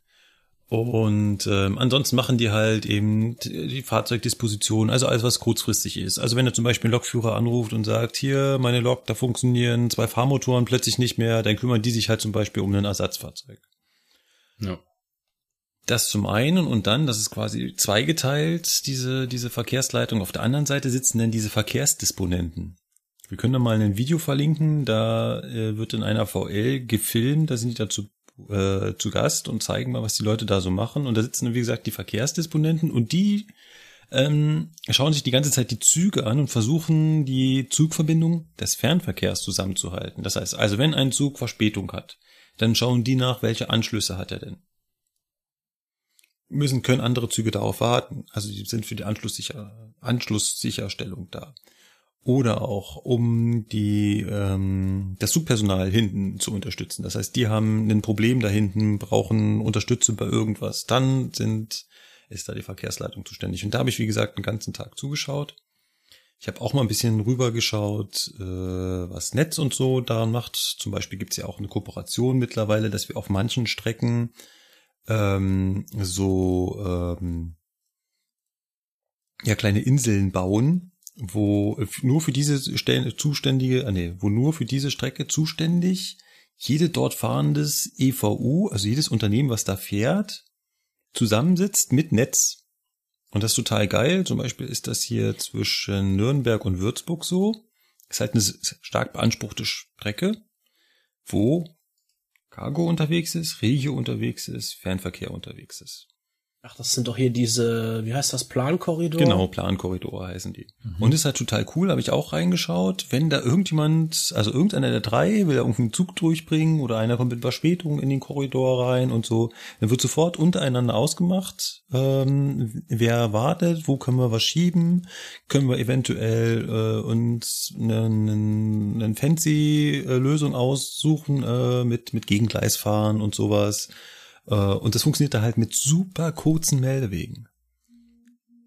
Das muss man sich mal vorstellen, wie, wie, wie kurz das ist. Also normalerweise ist das ja so, dass ähm, wenn, wenn, wenn die Zugüberwachung eine Idee hat, dann kann sie oder ein Fahrdienstleiter hat eine Idee, dann redet er mit der Zugüberwachung, dann muss sagt die Zugüberwachung, ja, muss ich mal die äh, EVUs dazu anrufen, dann muss er die anrufen und ehe die dann eine Lösung haben, ist das Problem ist schon das längst. Kind schon in den Brunnen ja, gefallen. Genau. Und da sitzen die halt nebeneinander. Also sie können sofort drüber gehen und sagen, Leute, lassen wir den Regio dort warten und ziehen da den ICE vor, aber dann schieben wir den Regio dazwischen und Cargo fährt so lange auf dem Gegengleis und so ein, so ein Zeug. Und sagen, passt das sofort? Und die können alle sich untereinander verständigen. Total geil. Auf jeden Fall, das habe ich mir angesehen, es war sehr aufregend. Äh, es wäre irgendwie cool, wenn man da mal mit Interview und so reinkommen würde, aber das ist natürlich extrem, extrem aufwendig. Ähm, ich bin ja gerade schon dabei, Interviewtermine mal in anderen Verkehrsleitung, also Schrägstrich Transportleitung zu bekommen, nämlich bei der von der S-Bahn und ich scheitere schon am Anfang. Also, so Interviewanfragen stellen ist gar nicht so einfach. Ich weiß mittlerweile wahrscheinlich, was äh, so Redakteure in, in, in, in von Fernsehsendungen, aber auch von Zeitungen den halben Tag machen.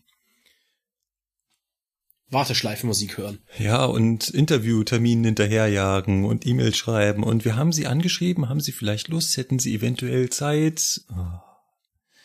Ja, äh, genau, das habe ich mir angeschaut und es wäre cool, wenn wir irgendwann mal in die Richtung hier was schaffen, um da eine Folge draus zu machen und wir nicht immer nur unsere Erzählung dazu haben. Apropos Erzählung, Lukas, du hast einen Aufreger der Woche. Äh, ja, richtig. Bei uns im Bahnhof, ich habe das ja letzte Folge erklärt, da haben wir noch eine Drehscheibe übrig, die noch funktioniert. Finde ich total geil übrigens. Mhm. Und ich habe ja auch erklärt, diese Drehscheibe ist ja von Anno Pief und ähm, total simpel, da wird ja nichts überwacht und so weiter. Mhm. Ja, und obwohl die so simpel ist, ist sie leider mal wieder kaputt. Jetzt muss ich aber sofort eine Frage stellen. Ja. Jetzt stellt ihr ja dort, haben wir alle gelernt, eure Loks ab. So drumherum. Richtig. Ja. Wenn die jetzt die Drehscheibe kaputt ist. Erste Frage, wie komme ich an die Loks, die dann noch stehen? Ja. Zweite Frage, was mache ich mit den Loks, die ich da abstellen will? Ja, deswegen ist das ja auch der Aufreger der Woche, weil das ist alles scheiße. also zu deiner ersten Frage, Loks, die da noch eingeparkt sind, je nachdem, was mit der Drehscheibe ist, ähm, kannst du es noch irgendwie so hinkriegen, dass du die dann auch wegbekommst, so wie in diesem Fall. Und wenn die Drehscheibe halt wirklich komplett tot ist, ne, also so Drehscheibe kann nicht nach Fahren übernommen werden, dann ist halt Feierabend, ne, dann ist halt einfach Ende, dann stehen die Loks da, Pech gehabt. Dann wird halt der Flotte Bescheid gesagt, pass auf, 101 X, Y und Z sind aus dem Rennen, weil die stehen eingepackt bei uns, die kriegen wir da nicht weg. Ne, weil, wie gesagt, Drehscheibe, habe ich ja letztes Mal auch gesagt, da sind ja nicht überall gegenüber von so einem Abstellplatz ist ja ein Gleis, das irgendwo hinführt, sondern gibt auch Stellen, da hast du einen Abstellplatz und auf der gegenüberliegenden Seite ist ein Gebäude, da ist nix. Und da auf die Drehscheibe nur eine Lok drauf passt, kannst du jetzt auch nicht sagen, gut, ich fahre mit der V60 auf die Drehscheibe und dann ziehe ich die anderen Loks darunter, geht ja nicht. Ne? Also das funktioniert nicht.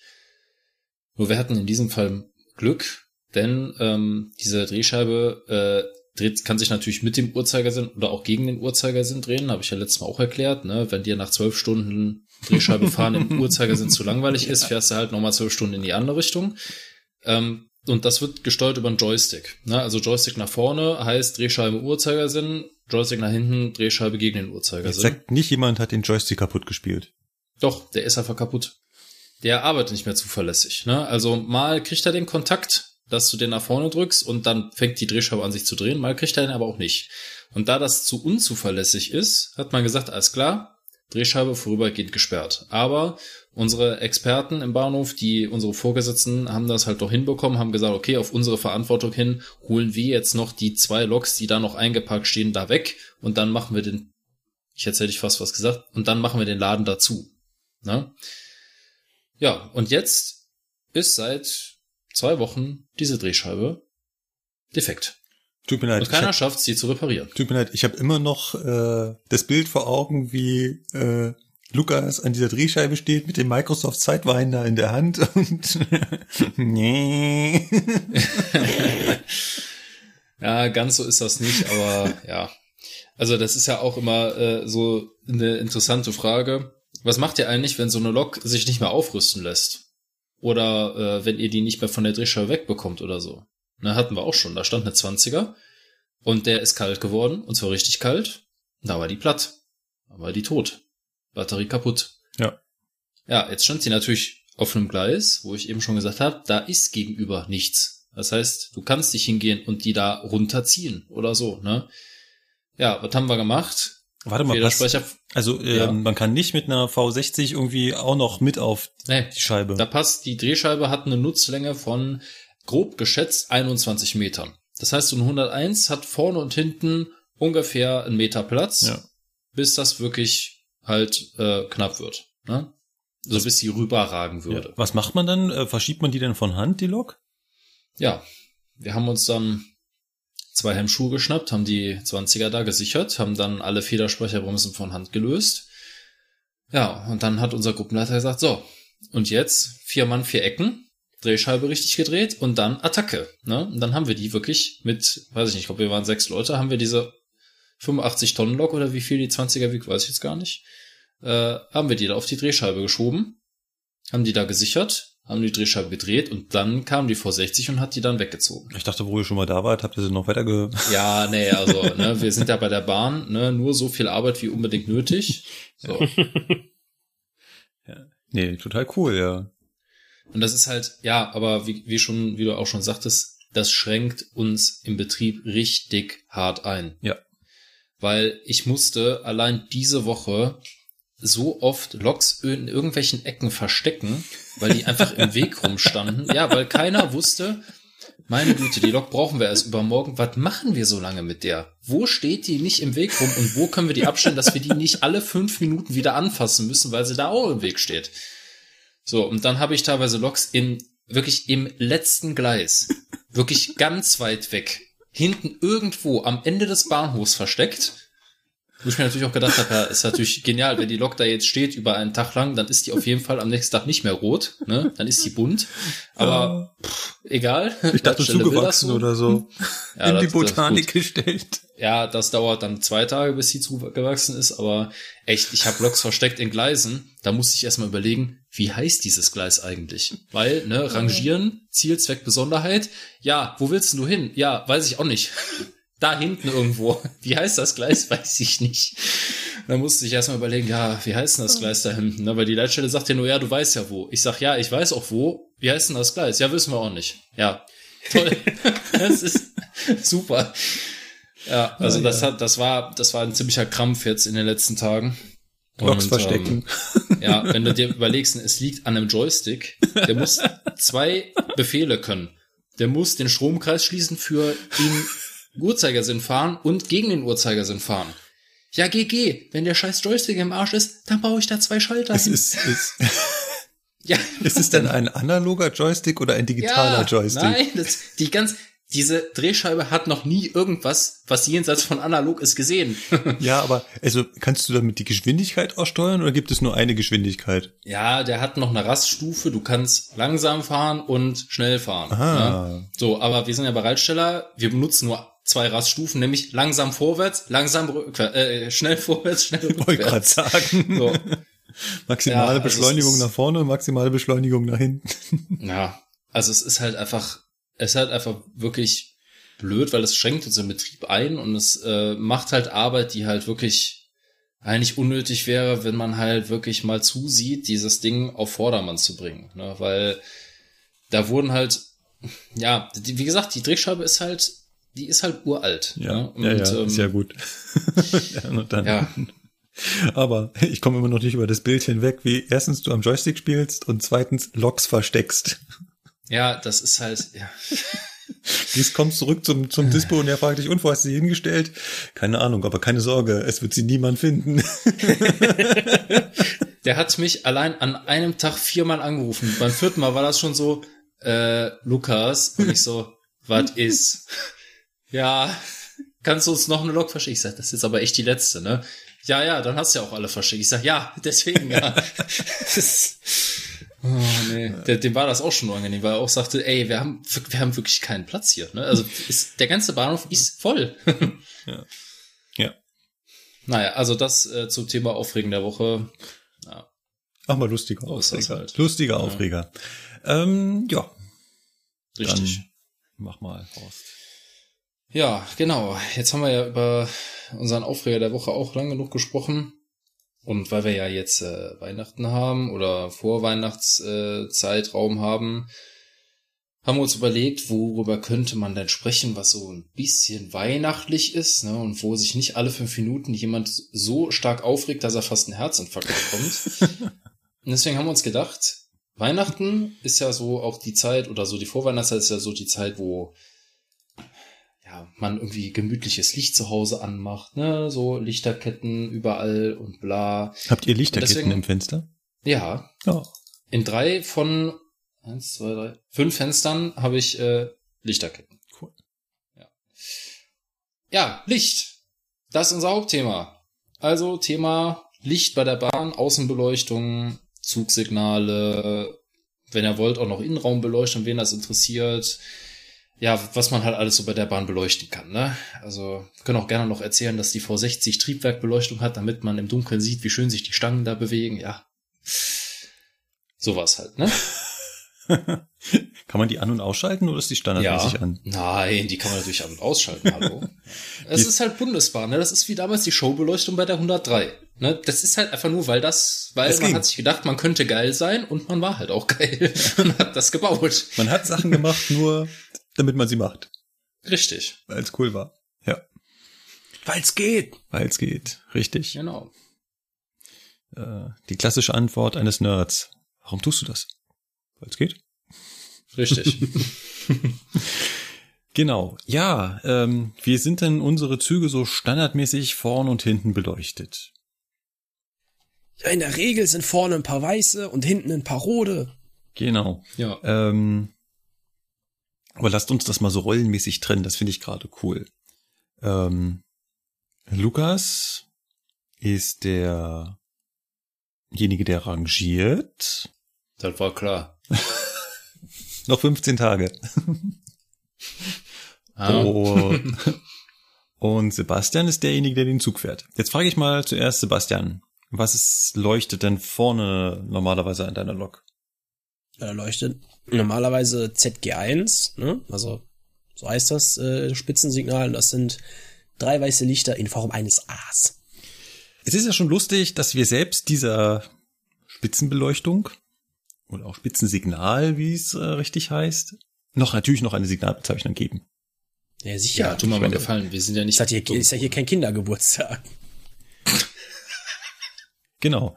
Also wir führen da vorne drei weiße Lichter, die so dreieckmäßig äh, angeordnet sind. Das Signalbuch spricht von drei weiße Lichter in Form eines A's. Genau. Ja. Dabei ist ähm, lustigerweise nur die Position der unteren beiden Lichter genau festgelegt. Die Position des oberen Lichts ist relativ beliebig. Das Ja. sieht man auch, wenn man draußen fährt. Also manche haben das ganz weit oben, knapp unterm Dach, und andere haben das ganz weit unten, so dass das A relativ breit aussieht.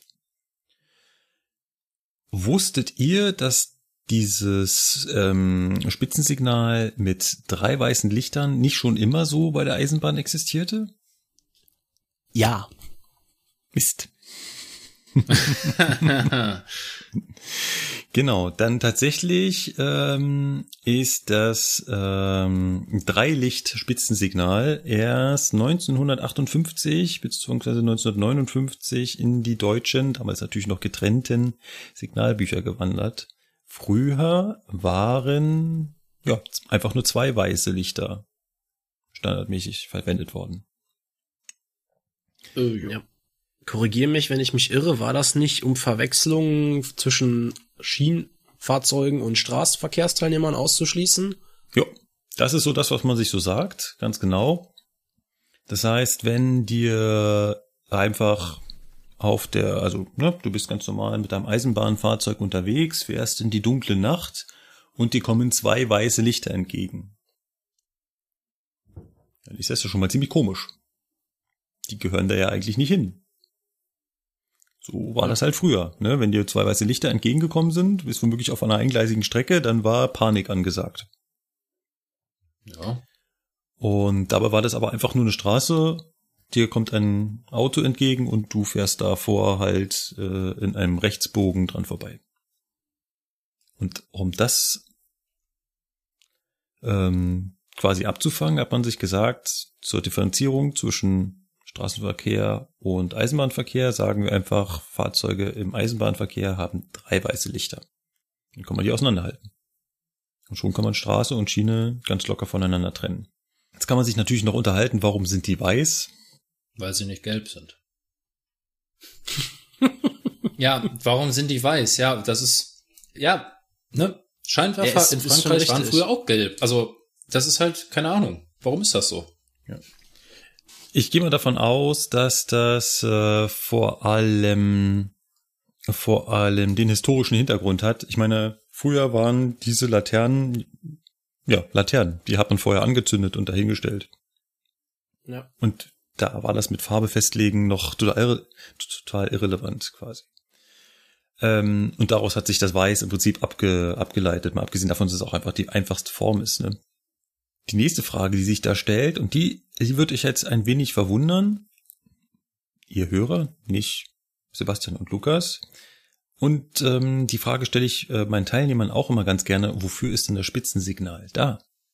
Auf jeden Fall nicht, um selber zu sehen, Genau. Richtig. sondern um gesehen zu werden. Ja. Weil das ist eigentlich ansonsten, äh, ja, Genau. Das ist äh, immer genau das Kuriosum.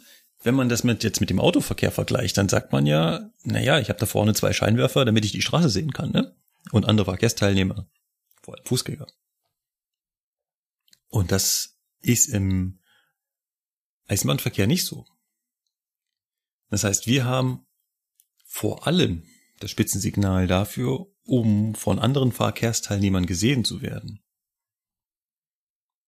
Natürlich sorgt dieses Licht auch ein Stück weit dafür, dass wir was sehen. Und mittlerweile haben wir sogar manchmal Fernlicht. Also die meisten Fahrzeuge haben Fernlicht, was wir aktivieren können. Und dann können wir ein bisschen unsere mehr sehen. Neufahrzeuge haben auch Stadionbeleuchtung. Ja, Geht. Mhm. Grüße gehen raus an die Baureihe 407. Ja, oder 412. genau. Also die neueren Fahrzeuge, da kann man schon ein bisschen mehr sehen. Allerdings kann man sich natürlich immer fragen, was bringt es bei 250, ob ich jetzt 50 Meter nach vorne sehen kann? Nix. Ja.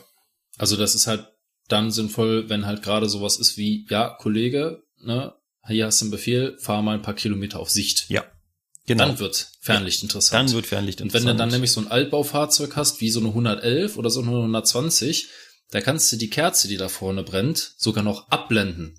Ne, dann ist die quasi aus. Aber aufblenden? Nö, geht nicht. Genau. Also meine Baureihe 218 hier, die hat auch kein Fernlicht. Das eine, Ja. sie wurde irgendwann mal umgerüstet, aber standardmäßig hat die kein Fernlicht. Da sind vorne ganz normale Glühbirnen drin. Die haben, lass mich nicht lügen, 60 Watt oder so. Ja. Ja, Eine 60 Watt Glühbirne nach draußen. Nein, du siehst da nichts. Definitiv nicht. Jetzt hast du aber noch ein schönes Stichwort genannt, was auch ganz cool ist. Ähm, abblenden.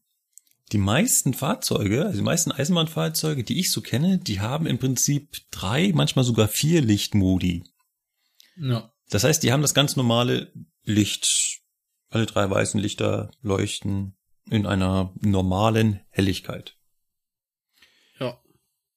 Ähm, jetzt hat, gibt's da vorne meistens einen entsprechenden Schalter und dann kann ich sagen, ich kann dieses normale Licht nochmal dunkler machen. Ich kann Abblenden. Abblenden. Also das, was man normalerweise beim Autoverkehr kennt man ja abblenden, ist das normale Licht. Ne? Es ist Abblendlicht Genau. und es gibt Ja. Aufblendlicht, also Fernlicht. Aber wir haben normales Licht, Abblendlicht und Fernlicht. Ja.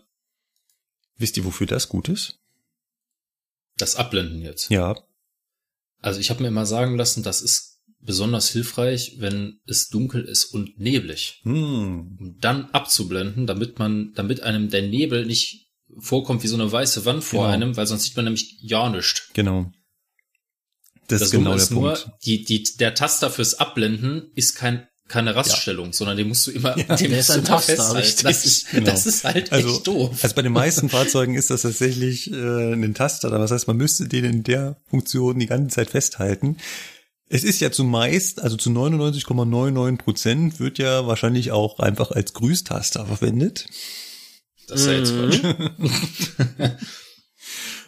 Und ich glaube, äh, die Funktionen wissen noch nicht mal, äh, also also ich glaube, die Ist meisten nicht allen geläufig. Genau, ja, das ist Ne? auch passt so Ja. diese Formulierung, herrlich. Also die Ja. meisten Lokführern wird gar nicht geläufig sein, dass es eigentlich dafür da war oder mal dafür gedacht war, bei dichtem Nebel das Licht noch etwas zu reduzieren, damit man zwar weiter gesehen wird, aber man selber nicht gegen eine weiße Wand fährt. Genau. Ähm, es gibt lustigerweise Fahrzeuge, da ist dieses Normallicht so hell, dass die dauerhaft in dieser abgebändeten Variante rumfahren. Okay. Der Flirt ist doch so ein Beispiel. Richtig. Ich, ne? Genau. Da denken die Leute immer, wenn die gegrüßt werden von diesem Fahrzeug, dass die immer das Fernlicht einschalten. Mhm. Die machen nur ganz kurz Normallicht und dann wieder Abblendlicht. Hm, krass. Ja. Okay. Genau. Das, wir haben ja vorhin schon erwähnt, dass irgendwann mal dieses dritte Spitzensignal dazu kam, also dieses dritte Licht am Spitzensignal. Mhm. Dieses dritte Licht am Spitzensignal war früher ein spezielles Signal, was verwendet wurde. Habt ihr davon schon mal gehört? Hm? Also jetzt auf Deutschland. Wir beziehen uns jetzt Mhm, nur auf nur auf Deutschland, Deutschland. ne? Okay, International da gucken wir da nachher mal. nicht. Ja, also da ist es nicht. Da kennst du es nicht. Und zwar gab es früher ein sogenanntes ZG7 und ZG8. Wobei. Ich habe jetzt Kannst du mir mal dein- dein Signalbuch von Anruf-Signalbuch 67 da? nicht zur Hand. Ja, deswegen schick mal rüber. Ich will das sehen. Und zwar wurde das dafür verwendet, um äh, Fahrdienstleitern auf der Strecke eine Information weiterzugeben. Ihr müsst euch also vorstellen, wir sind in einer Zeit, wo nicht jeder Fahrdienstleiter untereinander einfach schnell per Telefon angerufen werden konnte und sagen, hier kommt übrigens heute Sonderzug um äh, die und die Uhrzeit, sondern man musste noch die Möglichkeit nutzen, anders Informationen von einem Bahnhof zum nächsten zu tragen. Und da hat man das mit dieser äh, Spitzenbeleuchtung gemacht. Mhm. Das heißt, das war so, dass ähm, ein Zug beauftragt wurde, dieses dritte Spitzensignal zu tragen. Dann hat er das bei sich, also die Laterne vorne hingehangen und ist losgefahren.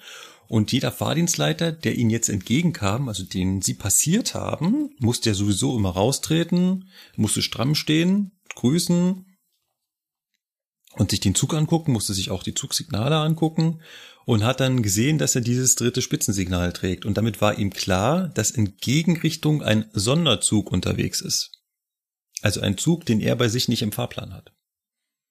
Und das musste der Zug so lange tragen, bis der entgegenkommende Zug festgestellt hat, dass dieser Sonderzug an ihm vorbeigefahren ist. Dann hat er dieses äh, dritte Spitzensignal weggenommen. spannende Sache, die, die man damals äh, so veranstaltet hat. Also wir sprechen hier von den 30er Jahren des äh, 20. Jahrhunderts, wo man solche Späßchen gemacht hat. Ja gut, aber wenn es nicht anders ging. Ja, natürlich.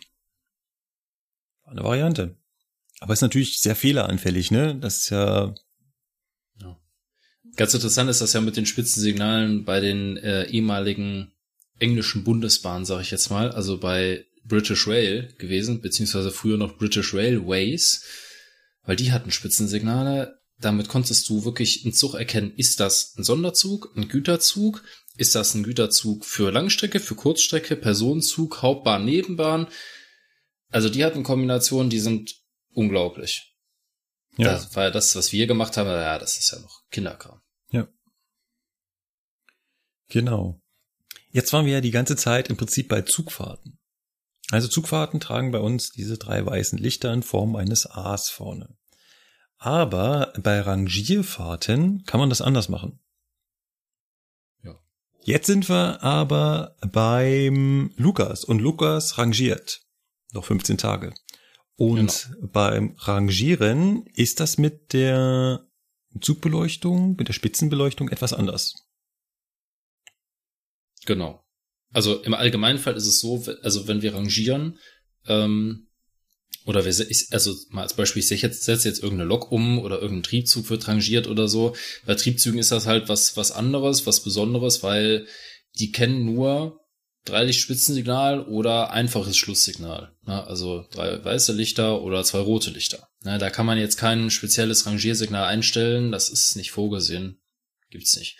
Wenn wir eine Lok einfach so umsetzen, dann machen wir vorne und hinten drei weiße Lichter an, damit halt klar ist, das ist eine Rangierfahrt.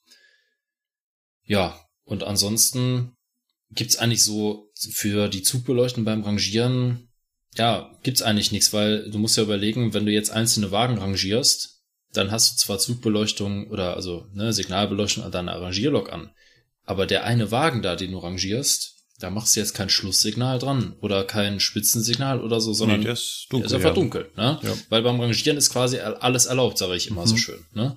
Da ähm, ist klar, das, was sich da bewegt, das sind halt Rangierfahrten und dann damit ist das gut. Da muss keine Vollständigkeit überprüft werden von irgendeinem Fahrensetter, weil rangieren darf man eh nur im Bahnhof. Also von daher, Ja. egal. Ja, aber was beim Rangieren halt wichtig ist, dass du nicht mit Schluss in Fahrtrichtung rangierst. Ja, richtig. Also beim Rangieren darfst du halt nicht mit dem Schluss fahren. Das ist wichtig. Also nicht Schluss voraus in Fahrtrichtung. Ja. Also wenn, äh, sollst du ähm, ganz normal Spitzensignal tragen bei deinen Rangierfahrten. Und wenn das nicht möglich ist, dann sollst du halt ohne Zugsignale rangieren. Ja, also zum Beispiel, wenn du nur einen Wagen hast oder so, der hat halt keine Zugsignale, da könntest du nur Schluss anmachen, also lässt du das sein. Genau. Aber jetzt gibt's ja noch so ein Spezialsignal hier. Also wir haben ja jetzt die ganze Zeit über das ähm, Signal ZG1 gesprochen. Und zwar über die Untervariante ZG1A. Kennzeichnung der Zugspitze an Triebfahrzeugen oder Steuerwagen. So, weil das sind in der Regel die Fahrzeuge, die bei unseren Zügen vorne sind. Logischerweise. Weil wir fahren ja nicht mit, weiß ich nicht, einem Güterwagen voraus durch die Gegend oder einem einzelnen Reisezugwagen voraus durch die Gegend. Oder machen wir das vielleicht doch? Ja, machen wir auch. Na? Und zwar gibt es ja Situationen, wo ich zum Beispiel von einem Abstellbahnhof aus einen Zug bereitstelle, in einen Kopfbahnhof ausreihen und ich muss von dem einen Bahnhof zu diesem Kopfbahnhof über die freie Strecke fahren. Mhm.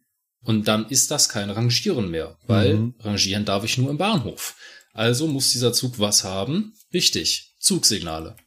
Nur wie mache ich das denn jetzt, wenn ich jetzt mit einem Wagen voraus, weil es ja nicht anders geht in einem Kopfbahnhof, mit einem Wagen voraus in Richtung Kopfbahnhof fahre auf dem Prellbock zu? Wie kennzeichne ich denn, dass das jetzt diese Zugspitze ist? Und dafür gibt's halt ein spezielles Signal, wenn ein Wagen voraus ist, der eben nicht ein Triebfahrzeug oder Steuerwagen ist. Und das ist das Signal ZG1B. Das sind im Prinzip zwei weiße Lichter auf gleicher Höhe. Und das war's. Das sieht total kurios aus, wenn man sich das anguckt in Hamburg. Also das, genau, darauf wollte ich hinaus. Das Beispiel passt natürlich wunderbar zu Hamburg-Altona. wenn man mal darauf achtet, die Nachtzüge, die da bereitgestellt werden, das sind ja Züge, die haben, oder auch Autoreisezüge, ne, die sind in Langenfelde abgestellt und müssen ja jetzt irgendwie zum Hauptbahnhof kommen. Äh, Quatsch, zum, zum äh, Bahnhof Altona kommen. Ja. Wie macht man das, wenn man die Rangierlok nicht am, am äh, Prellbock einparken will, beziehungsweise wenn man ja noch Autos auf die Wagen laden will? Richtig, man muss ja irgendwie mit dem letzten Autozugtransportwagen da voraus Richtung Prellbock fahren. Und dann wird das interessant, dann hat der Rangierer nämlich zwei Handlampen dabei, die schaltet er ein, bringt die dann in Höhe der Puffer an, eine links, eine rechts, und dann ist das eine sogenannte geschobene Zugfahrt. Total spannend. Also dann gibt's plötzlich doch wieder ein Spitzensignal mit nur zwei weißen Lichtern. Genau. Ja. Und haben wir jetzt gesagt, dass man beim Rangieren mit einem mit so einer Rangierlok hin und her, die hat meistens nur vorne und hinten ein weißes Licht. Genau, worauf Markus noch hinaus wollte. Es gibt noch ein äh, spezielles Signal für Lokomotiven im Rangierdienst und dieses Signal nennt sich halt äh, FZ1, Kennzeichnung einer Lokomotive im Rangierdienst. Ja, ist halt vorne und hinten ein weißes Licht. Theoretisch, ähm, ja. Also ich weiß, dass ich Unsere da, also, normalen ja, Loks können ja, ja. keinen FZ1 Genau, zeigen. im Prinzip, das, das ist ja das Lustige daran. Ja, Ähm, immer wenn man es den Leuten irgendwie, also im Unterricht sagt man dann ja, beim Rangieren würde es reichen, dass man da ein Licht anmacht und bei Zufahrten müssen dann da drei weiße Lichter leuchten. Und wenn die Leute dann das erste Mal draußen sind, man mit denen hin und her rangiert, dann fragen sie immer, äh, warum man jetzt drei weiße Lichter hat. Wir würden doch nur rangieren, dann müsste man doch nur ein weißes Licht anschalten und dann, ja, hm, mh, Ja gut, das ist so ein Diskussionsthema, wo ich dann halt die Meinung vertrete, das ist ja klar geregelt. Es, sagt, es heißt, es kennzeichnet eine Lok, die im Rangierdienst tätig ist. Ja. Wenn du jetzt nur mit deiner 101 als eine Rangierbewegung von irgendwo an deinen Zug rangierst, ist das nicht im Rangierdienst. Ja, äh, Sebastian, das ist gar keine Frage. Also das ist keine Ja. keine Frage des Regelwerkes oder so. Das ist ganz klar geregelt. Man Du, kann, das sagst du, was ich da schon für Diskussionen mit Kollegen um Gottes, hatte. Hm? Um Gottes Willen. Also da steht ganz klar in, es kann stattdessen aber auch das Signal ZG1A geführt werden. Punkt. Das steht da so Genau. drin da brauchen wir gar nicht drüber Ja. diskutieren. Ich wollte es einfach nur so auf den Lernprozess hin, dass man denen das ja so sagt, dass im Rangieren ein weißes Licht reicht und dann fragen die Teilnehmer halt sehr schnell, warum man denn jetzt mit drei weißen Lichtern umherfahrt. ja. Und das, ja, das sind halt unsere Fahrzeuge. Die kennen das gar nicht mehr, dass man nur ein weißes Licht anmacht. Richtig. Also gewisse einzelne Fahrzeuge haben das noch, ähm, die halt so einen richtigen Wahlschalter haben für ähm, sehr viele Konfigurationen von Spitzenlicht, weil im Ausland wird noch anders beleuchtet. Da kommen wir gleich noch ganz kurz zu. Ähm, da kann man das womöglich noch einstellen. Und ansonsten am anderen Ende der Skala, halt bei sehr alten Fahrzeugen, wie zum Beispiel der 218 ähm, oder der V60, die kann das auch. Die hat für jedes Licht vorne hat die einen Schalter. Ja. Und natürlich kann ich dann nur ein Licht einschalten. Dann lege ich halt nur diesen einen Schalter um und dann habe ich nur ein weißes Licht. Aber dazwischen, die modernen Fahrzeuge, denen ist das, die kennen nur Licht an. Dann ist da drei weiße Lichter. Wo du gerade auch sagst, Licht an. Ähm, heutzutage ist es normal. Wir sehen, stehen im Bahnhof, warten auf unseren Zug. Unser Zug kommt. Der hat selbstverständlich vorne drei weiße Lichter an. Auch tagsüber. Ja. Das war bis ungefähr Ende 90er Jahre, Anfang 2000er Jahre. Anfang nicht üblich. 2000er sogar, ja. Ja, Anfang der 2000er Jahre, so 2001, 2002, gab es eine Änderung. Und diese Änderung besagte, ab jetzt muss ZG1 24-7 leuchten. Weil früher war das nämlich tagsüber, hat man gesagt, ja, die Leute, die den Zug sehen müssen, also Fahrdienstleiter etc., die sehen den Zug ja. Es ist ja hell. Ne? Da konnte man also sagen, ja, lass das Licht aus. Ne? Heute wird gesagt, nein, das Zugsignal muss immer leuchten, also die Zugsignale, also gerade das Spitzensignal muss natürlich immer angebracht sein. Und ähm, genau, das ist auch das gleiche wie mit der mit der Zugbeleuchtung. Unsere Lokomotiven haben natürlich einen Taster Zugbeleuchtung ein aus. Und das war auch früher so eine Sache. Tagsüber war einfach kein Licht an in unseren Reisezügen, ne, weil es war ja draußen hell. Und wenn man Tunnel befahren hat, hat der Lokführer vorne das Licht angemacht. Ging auch. Heutzutage undenkbar. Heutzutage ist 24-7 in unseren Zügen das Licht an und 24 Stunden am Tag wird natürlich auch die Zugspitze beleuchtet. Ja. Das ist auch mal so rein geschichtlich zum Thema Beleuchtung. Das finde ich auch sehr spannend. Ja. So, und jetzt reden wir die ganze Zeit von der Spitze. Es gibt natürlich auch noch den Schluss. Der eigentlich viel Ja. wichtiger ist. Der eigentlich viel wichtiger ist, ja. Ja, das ist für die Zugfahrt das äh, sogenannte ZG2. Das ist eine Signalbezeichnung, Zugschluss. Ja, heißt Zugschluss oder Schlusssignal? Ich hab's mit Schlusssignal heißt es. Schlusssignal, so rum, ja. Und kennzeichnet den Zugschluss. Sind äh, zwei, also bei unseren Reisezugwagen jetzt sind es zwei rote Lichter auf gleicher Höhe. Mhm. Das gibt's natürlich auch noch in ganz klassisch analog mit Blechtafeln Mhm. und können ein, eine oder zwei äh, Blechtafeln sein. Ja. Auch hier wieder die doofe Frage. Wozu brauche ich ein Schlusssignal? Damit der Fahrdienstleiter durch Hinsehen sehen kann, mein Zug ist vollständig. Das ist so echt kurios wieder, ne? Also jetzt gleich wieder zum Autoverkehr. Normalerweise müsste ja ein Rücklicht, rot, macht man natürlich, damit man von hinten gesehen wird, damit ein anderer nicht auffährt. Er ist natürlich bei der Eisenbahn Quatsch. Ja, bei der Eisenbahn ist es so, ne, bei unseren Reisezugwagen, wenn wir bremsen, leuchtet das auch ein bisschen stärker. Ja, natürlich. Ist ja klar. Kennt ihr ja alle, habt ihr ja schon mal gesehen, ne? Ist ja logisch. Irgendwo muss der Strom von der E-Bremse ja hin. ja, genau. Du meinst, das ist gar kein beabsichtigter Effekt, sondern es ist einfach nur, weil die Bordnetzspannung in dem Moment ansteigt. Auf jeden Fall, natürlich. Deswegen läuft die Kaffeemaschine auch schneller beim Bremsen. Dann wird der Kaffee extra heiß. Okay, genug dummes Zeug gelabert. Weiter im Text. Genau. Also bei uns ist das Schlusssignal wirklich nur dafür da. Entschuldigung, ich muss nebenbei die Plätzchen vom Nachbarn essen. ja, sieh mal zu. Mhm. Ja, die Nachbarin hat äh, Plätzchen vorbeigebracht. Was? Liefert die auch? Ich wollte gerade sagen. Bei uns ist das Schlusssignal wirklich nur dafür da, um zu kennzeichnen, dass hier der Schluss ist. Das heißt, wenn zum Beispiel ein ähm, Güterzug-Lokführer eine Zugvollständigkeitsmeldung abgeben müsste, dann müsste er nur nach hinten laufen und gucken, ob am letzten Wagen diese Blechtafel dran ist. Dann weiß er, jo, ist vollständig.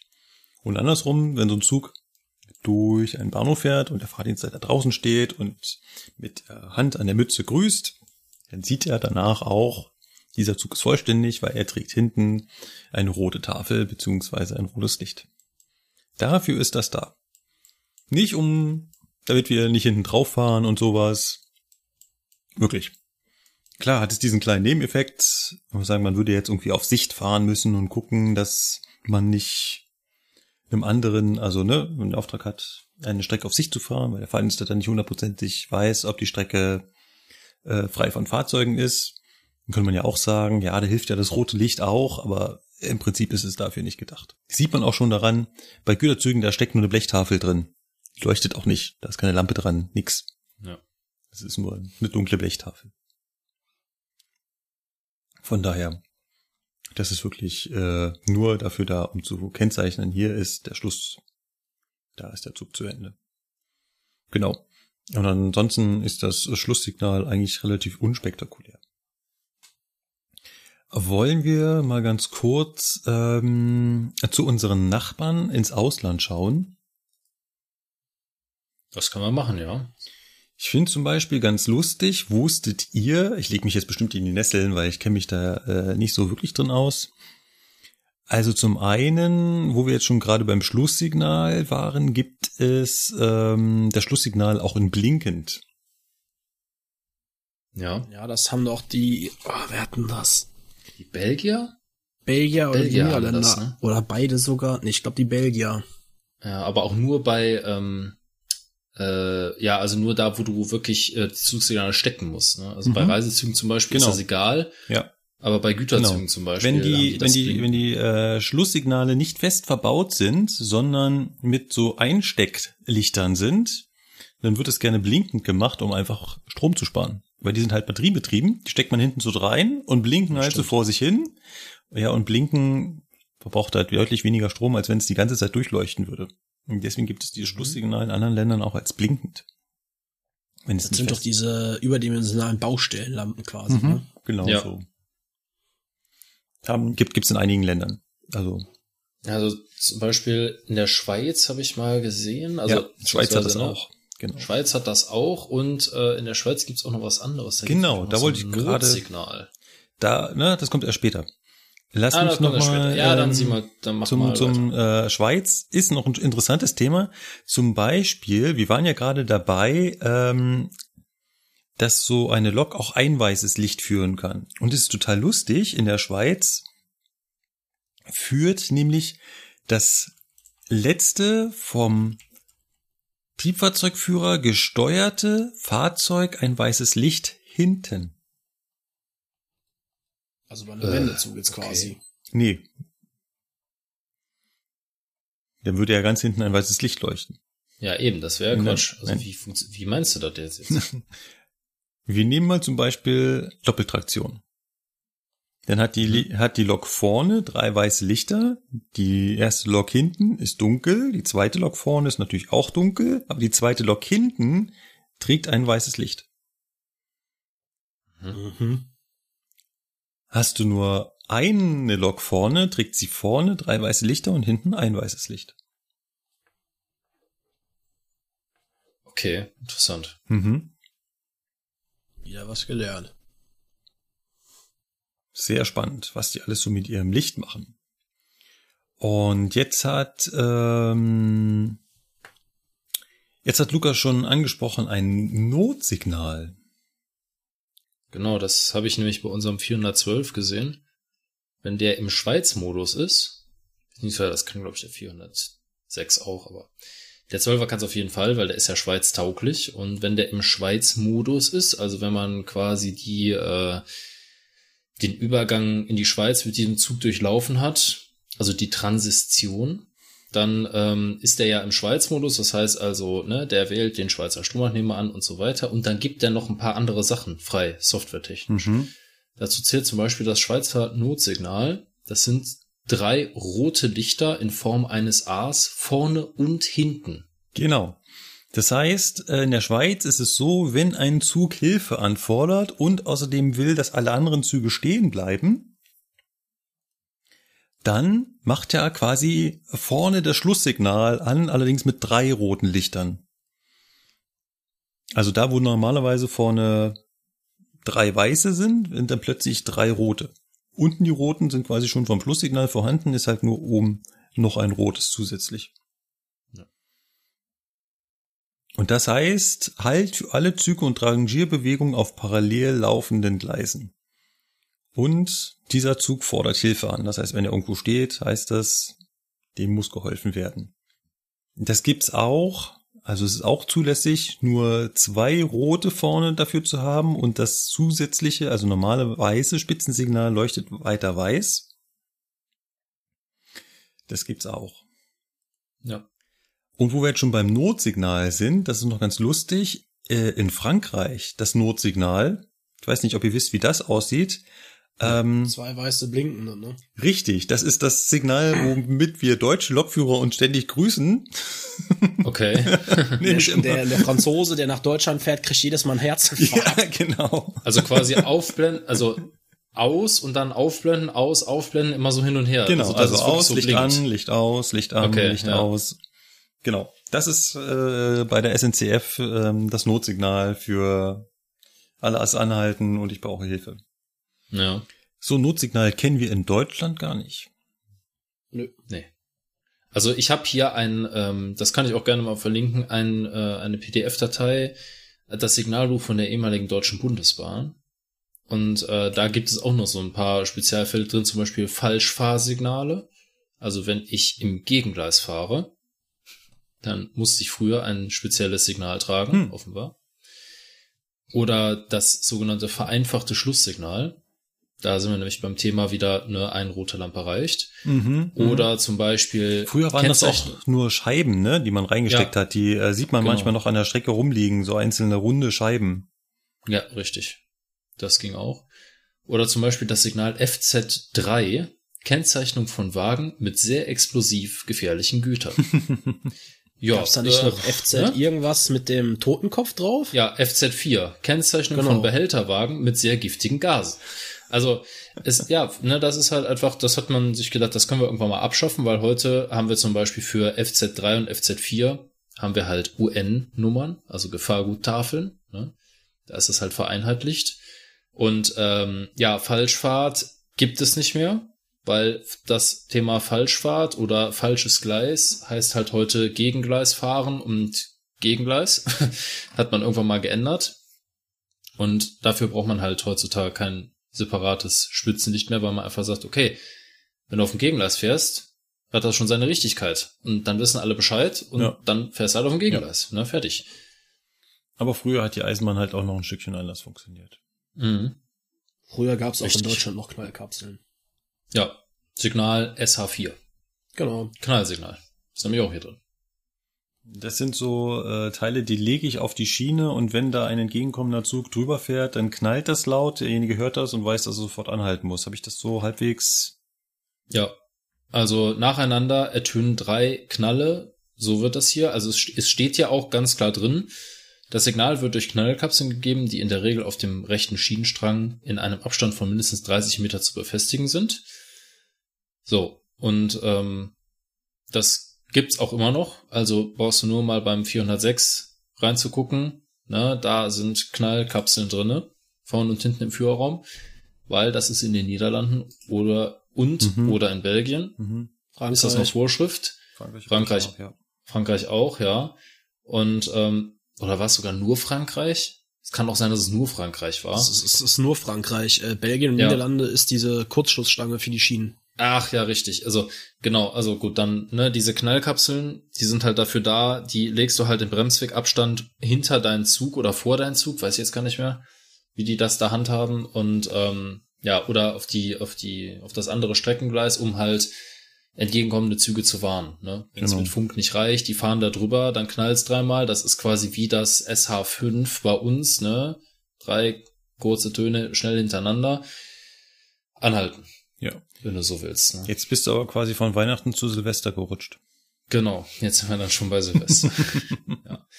Aber es ist halt ähm, ja geschichtlich so, ne, bei uns hat man sich halt gesagt, okay, brauchen wir nicht mehr, weil wir haben unsere Strecken ja flächendeckend mit Funk ausgerüstet. Ja. Sind wir auch ganz stolz drauf, ne? Wir haben ja keine Funklöcher. Und ähm, ja, dann brauchen wir das nicht mehr. Ne? Gut. Ich würde sagen, Fahrzeug, beleuchtungstechnisch hätte ich jetzt alles, was ich so auf die Schnelle zusammengetragen habe, vorgetragen. Es sei denn, ihr habt noch was, ansonsten würde ich äh, weitermachen lassen.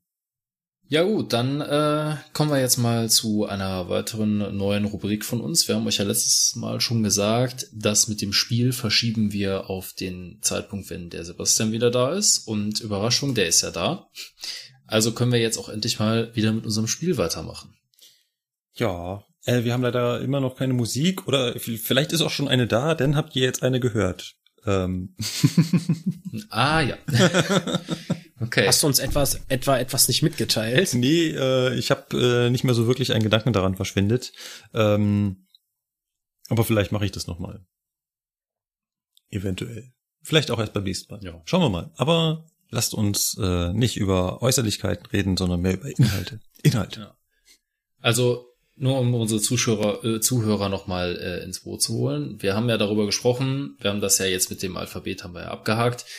Und äh, wir wollen uns jetzt mal so ein bisschen im Spiel darüber unterhalten und so ein bisschen darüber philosophieren, wie wir uns eine bessere Eisenbahn vorstellen, beziehungsweise so ein bisschen die Gedanken spielen lassen, was, was wir für so für Ideen haben. Ne, was könnte man besser machen? Ne, so ein bisschen auch Utopie, ne, was vielleicht total unrealistisch ist.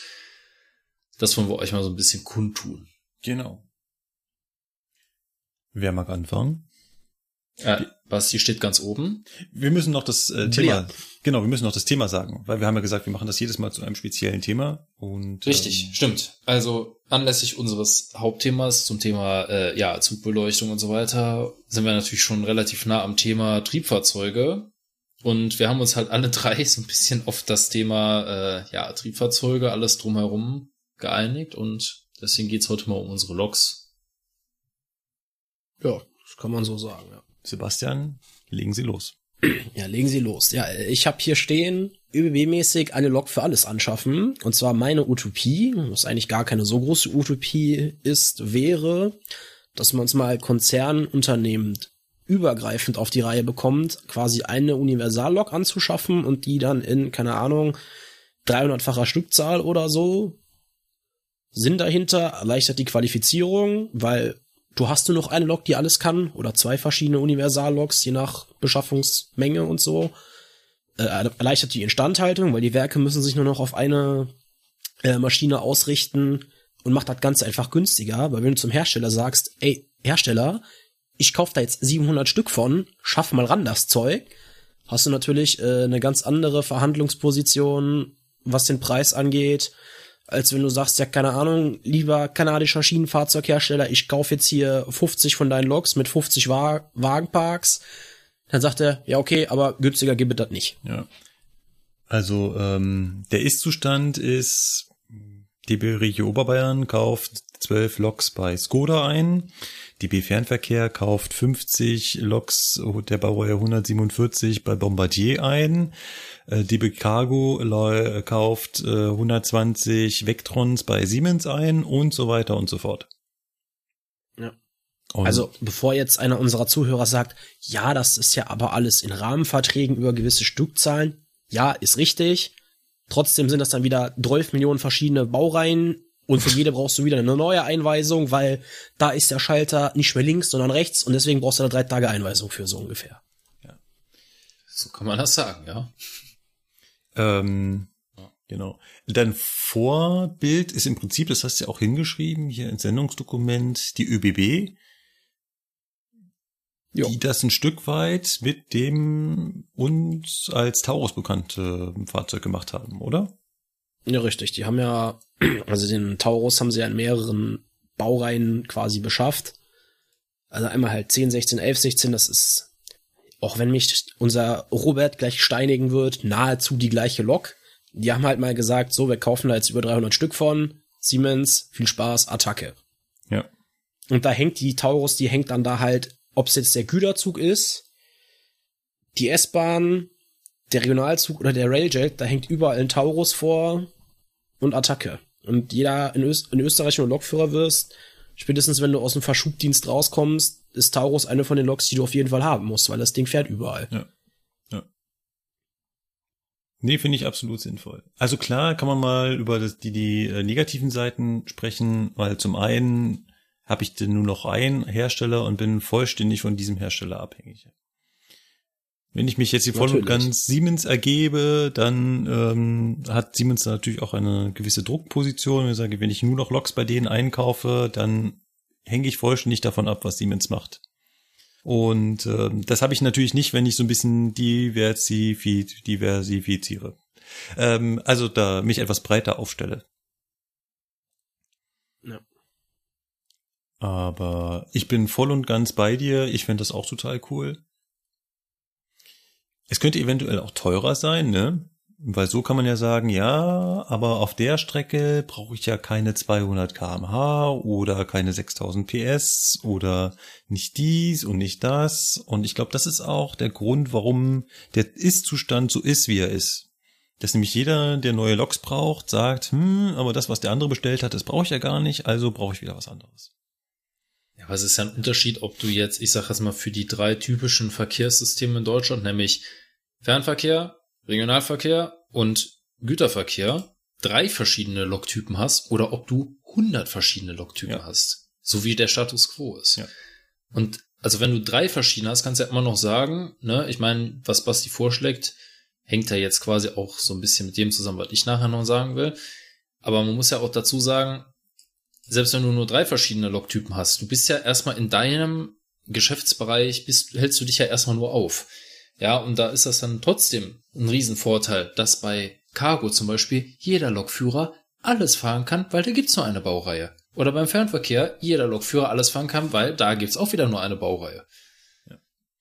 Okay, nächstes äh, Kontraargument ist, mir als Lokführer fehlt die Abwechslung ich finde das total geil, dass ich ganz viele Baureihen fahren kann und jeder ein bisschen anders ist und sich anders fährt und anders bremst und ja, ja gut, ich sag sicherlich, mal, ne? wenn man jetzt das Konzept, das was ich da sag, halt weiterspinnt, müsste man natürlich sagen, im Idealzustand gibt's dann auch keine Geschäftsbereiche mehr, die rumnölen. Ich will aber, dass meine Lok nur das und das kann. sondern wenn die Dinger eh alles fahren können und auch jeder Lokführer alles fährt, wieder Gruß nach Österreich, ja. dann hast du die Abwechslung einfach auch allein schon dadurch, dass am einen Tag da hinten 2000 Tonnen Güterzug dranhängen, am nächsten Tag hängen da so fünf äh, Nahverkehrskistchen hinten dran. Da hast du auch deinen Unterschied, ne? Ja. Vorteil, was das Thema, du fährst immer das gleiche Fahrzeug, also zumindest die gleiche Lok, mit unterschiedlichen Zügen angeht, ist natürlich, wenn du nur die, immer die gleiche Lok fährst, kennst du die irgendwann in- und auswendig. Und wenn irgendwann mal eine Störung kommt, weißt du direkt, zack, zack, fertig, weiterfahren. Ja, ja. Wäre halt auch so ein Vorteil. Ja, definitiv. Mein, gab's ja bei der Bundesbahn auch schon mal. Grüße gehen raus an die Einheitsloks, ne? Mhm. Die waren auch technisch alle zumindest stark miteinander verwandt. Ja. ja. Das stimmt. Ja, und der, man muss halt wiederum äh, sagen, ne, es kommt halt immer darauf an, ähm, du kannst halt hingehen und äh, die das Personal spezialisieren. In dem Sinne, dass halt das alles klar. Es gibt Lokführer, die fahren nur Fernverkehr, es gibt Lokführer, die fahren nur Regio und es gibt Lokführer, die fahren nur Güterverkehr. Oder du sagst halt, äh, die Lokführer fahren alles, dafür aber nur eine Lok. Richtig. Und das ist halt in meinen Augen die bessere Wahl, weil Personal musst du flexibel einsetzen können. Die Loks, die sind 24 Stunden, sieben Tage die Woche bereit. Die brauchen keinen Urlaub. Ne? Das ist dann aber schon eine neue Kategorie, eine neue Zukunftsvision, eine Idee fürs nächste Mal. Gut, ja. ähm, ich würde vorschlagen, Lukas macht mal weiter, weil eigentlich war er ja schon auf besten Weg dahin, ähm, seine Vision, ja. seine Utopie zu sagen. Richtig. Meine Vision wäre, ist natürlich auch ähm, ne, Utopie in dem Sinne.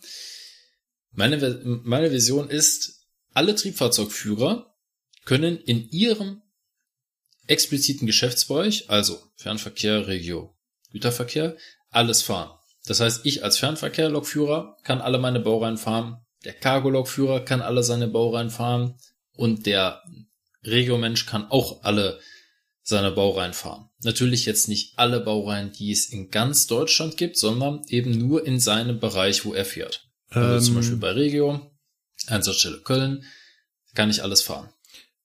Eine doofe Frage. Ist denn das nicht schon so? Nö. Nö. Leider nicht. Bestes Beispiel, da wo ich arbeite, Zugbereitstellung Köln, gibt Lokführer, die können nur ICE fahren, können keine Intercities fahren. Dann gibt's Lokführer, die können so gut wie alles fahren oder können tatsächlich alles fahren. Und dann gibt's Lokführer wie mich, denen fehlt so eine Sache oder zwei.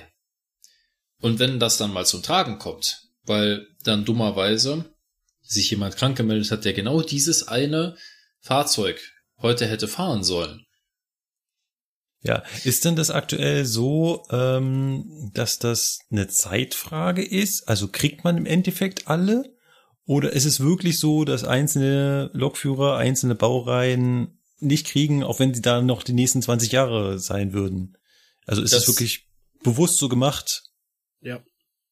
Ja, ja, in dem Sinne schon. Also es ist jetzt nicht bewusst, um den Mitarbeiter zu ärgern, sondern es wird halt, also wenn ausgebildet wird, werden irgendwelche Leute ausgebildet. Also, ne, da wird jetzt nicht geguckt, wer hat da, wer hat sich am meisten Mühe gegeben in den letzten drei Jahren oder wer war am wenigsten krank oder so. Es wird einfach irgendwer ausgebildet, der jetzt gerade Zeit hat. Ja, also der gerade mal keinen Urlaub hat oder so, der wird halt für die Ausbildung rangezogen. Kennt er ja. Und ähm, ja. Ja. Gut. Ähm, also ich sehe die, die Vorteile, die sind, liegen klar auf der Hand. Vor allem ist es auch für den Lokführer ja ein Stück weit, äh, ja, macht ja Spaß, äh, nach einer Zeit äh, da auch wieder was Neues zu lernen und irgendwie auch alles zu können. Das Gegenargument ist natürlich immer, das kostet Geld. Also die Ausbildung eines Lokführers auf einer Baureihe kostet Geld. Weil, ja, weil er in, der, in dem Zeitraum nicht wertschöpfend arbeitet. Genau, weil er zum einen in der Zeit nicht wertschöpfend arbeitet und zwar zum anderen für die Zeit natürlich der Ausbilder da irgendwas machen muss und ähm, auch der Erhalt der Baureihe kostet dann irgendwie Geld. Er muss die Weisungen kriegen und was weiß ich nicht alles. Genau.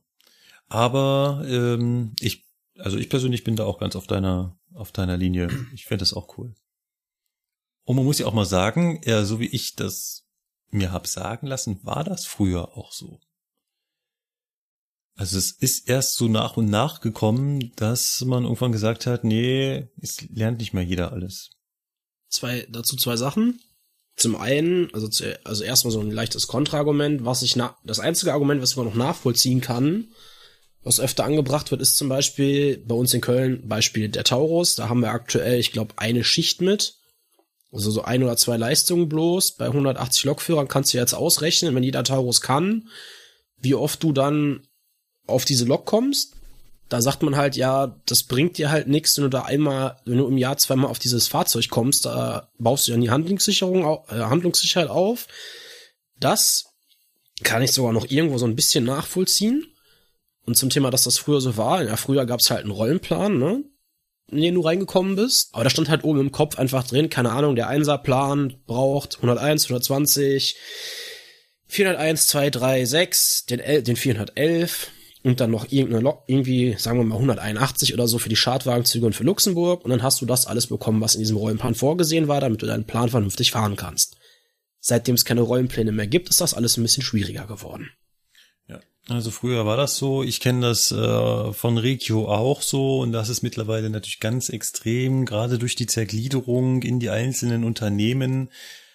Ähm, ja, es ist halt wirklich nur so, dass äh, man das an Fahrzeugen hat, was man tagtäglich fährt, auch wenn zwei Meter weiter der Kollege, der auch bei Regio arbeitet, aber eine andere Strecke befährt, der halt etwas anderes. Genau. Ja. Okay, ähm, dann kommen wir mal zu mir. Ich wollte eigentlich ins Silberhorn blasen. Aber Aber ähm, ich dachte mir, jetzt Hat einen während, Rückzieher gemacht. genau, während ich euch so zugehört habe, dachte ich, ach komm, das wird jetzt zu langweilig. Deswegen habe ich mir mein Zweitthema genommen, was ich auch schon die ganze Zeit im Hintergrund, äh, im Hinterkopf hatte. Und zwar habe ich eine ganz spezifische Vision. Und zwar würde ich gerne in Zügen eine Auslastungsanzeige einbauen. Sebastian, hast du ein Fahrzeug von, vielleicht noch von Regio mit Luftfeder? Ja, ja, 421, 425. Genau. Ah, 423 bist ja auch gefahren, genau. Ja, sie ja. Ja, 423 hat doch äh, einen so schönen Menüpunkt, wo du nachgucken kannst, wie stark das Fahrzeug beladen ist. Ja. Ne? Yes. Sehr geil. Stell dir doch mal vor, man würde diese Information verwenden und im Fahrgastraum anzeigen, und zwar im ganzen Zug. Also zum Beispiel könnte man anzeigen, bei einem Langzug, der aus 3, 4, 23 zusammengestellt ist, dass der letzte Zugteil wenig ausgelastet ist und der erste Zugteil total voll. Und zwar so, Mhm. dass man das ganz einfach von drinnen erkennen kann. Man steht im Zug und sieht halt, also okay, bei meinem Zugteil ganz hinten, da ist es noch ein bisschen grün, da könnte ich jetzt hingehen, da würde ich wahrscheinlich noch was finden. Oder ähm, bei den zwei Minuten Aufenthalt gehe ich nach hinten, weil da sind die ganzen Fahrzeuge noch grün. Mhm. Und gleiches ähm, natürlich auch für den Fernverkehr. Lukas, Baureihe 412, hat ja eine Luftfederung. Luftfeder. Und Ja. das Fahrzeug misst natürlich die Belastung dieser Luftfeder. Also es muss ja, Ja. auch die ganze Zeit Niveau regulieren und so weiter. Diese Information bezüglich der Besetzung wertet es das, glaube ich, zum derzeitigen Standpunkt nicht aus. genau. Könnte man aber. Ja. Und dann im Fahrgastraum überall ein Display, also in jedem Wagenende eins hinhängen, ähm, was die Auslastung der entsprechenden zwölf Wagen anzeigt. Und jetzt siehst du, okay, Idee. in dem Wagen, wo ich gerade bin, der ist total rot, aber wenn ich jetzt äh, mich da nach ganz vorne kämpfe, da vorne, der ist grün.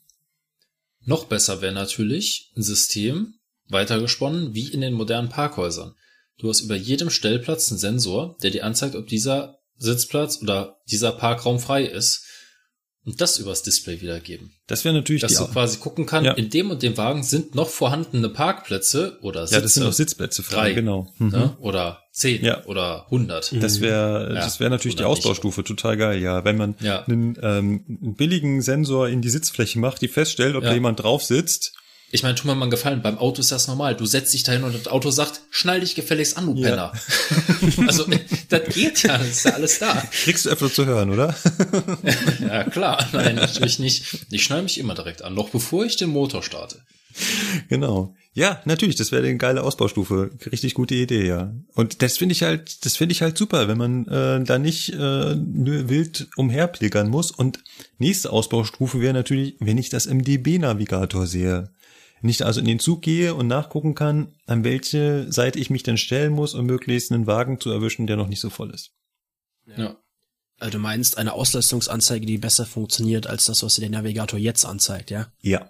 Also, Wo dann, wo dann steht, nö, der ganze Zug ist voll ausgelastet und du kommst da rein, geh in die Leere, es rollen diese komischen Dinger aus dem Wildwest, Wildwesten da durchs Bild. Du denkst dir nur so, ja, Zug ist stark Ja. ausgelastet. Tumbleweed, ist klar. ne? Tumbleweed Ja, heißt das, genau. glaube ich. Ja, ich glaube irgendwie so. Und ganz leise, der eine Fahrgast, der da sitzt, spielt das Lied vom Tod. Pfeift leise vor sich hin. Ja. Dann würde ich Aber aber, glaube ich, da was aus dem natürlich- Wagen wieder rausgehen. Ja. Weißt du, was natürlich Cutting-Edge-Technologie wäre?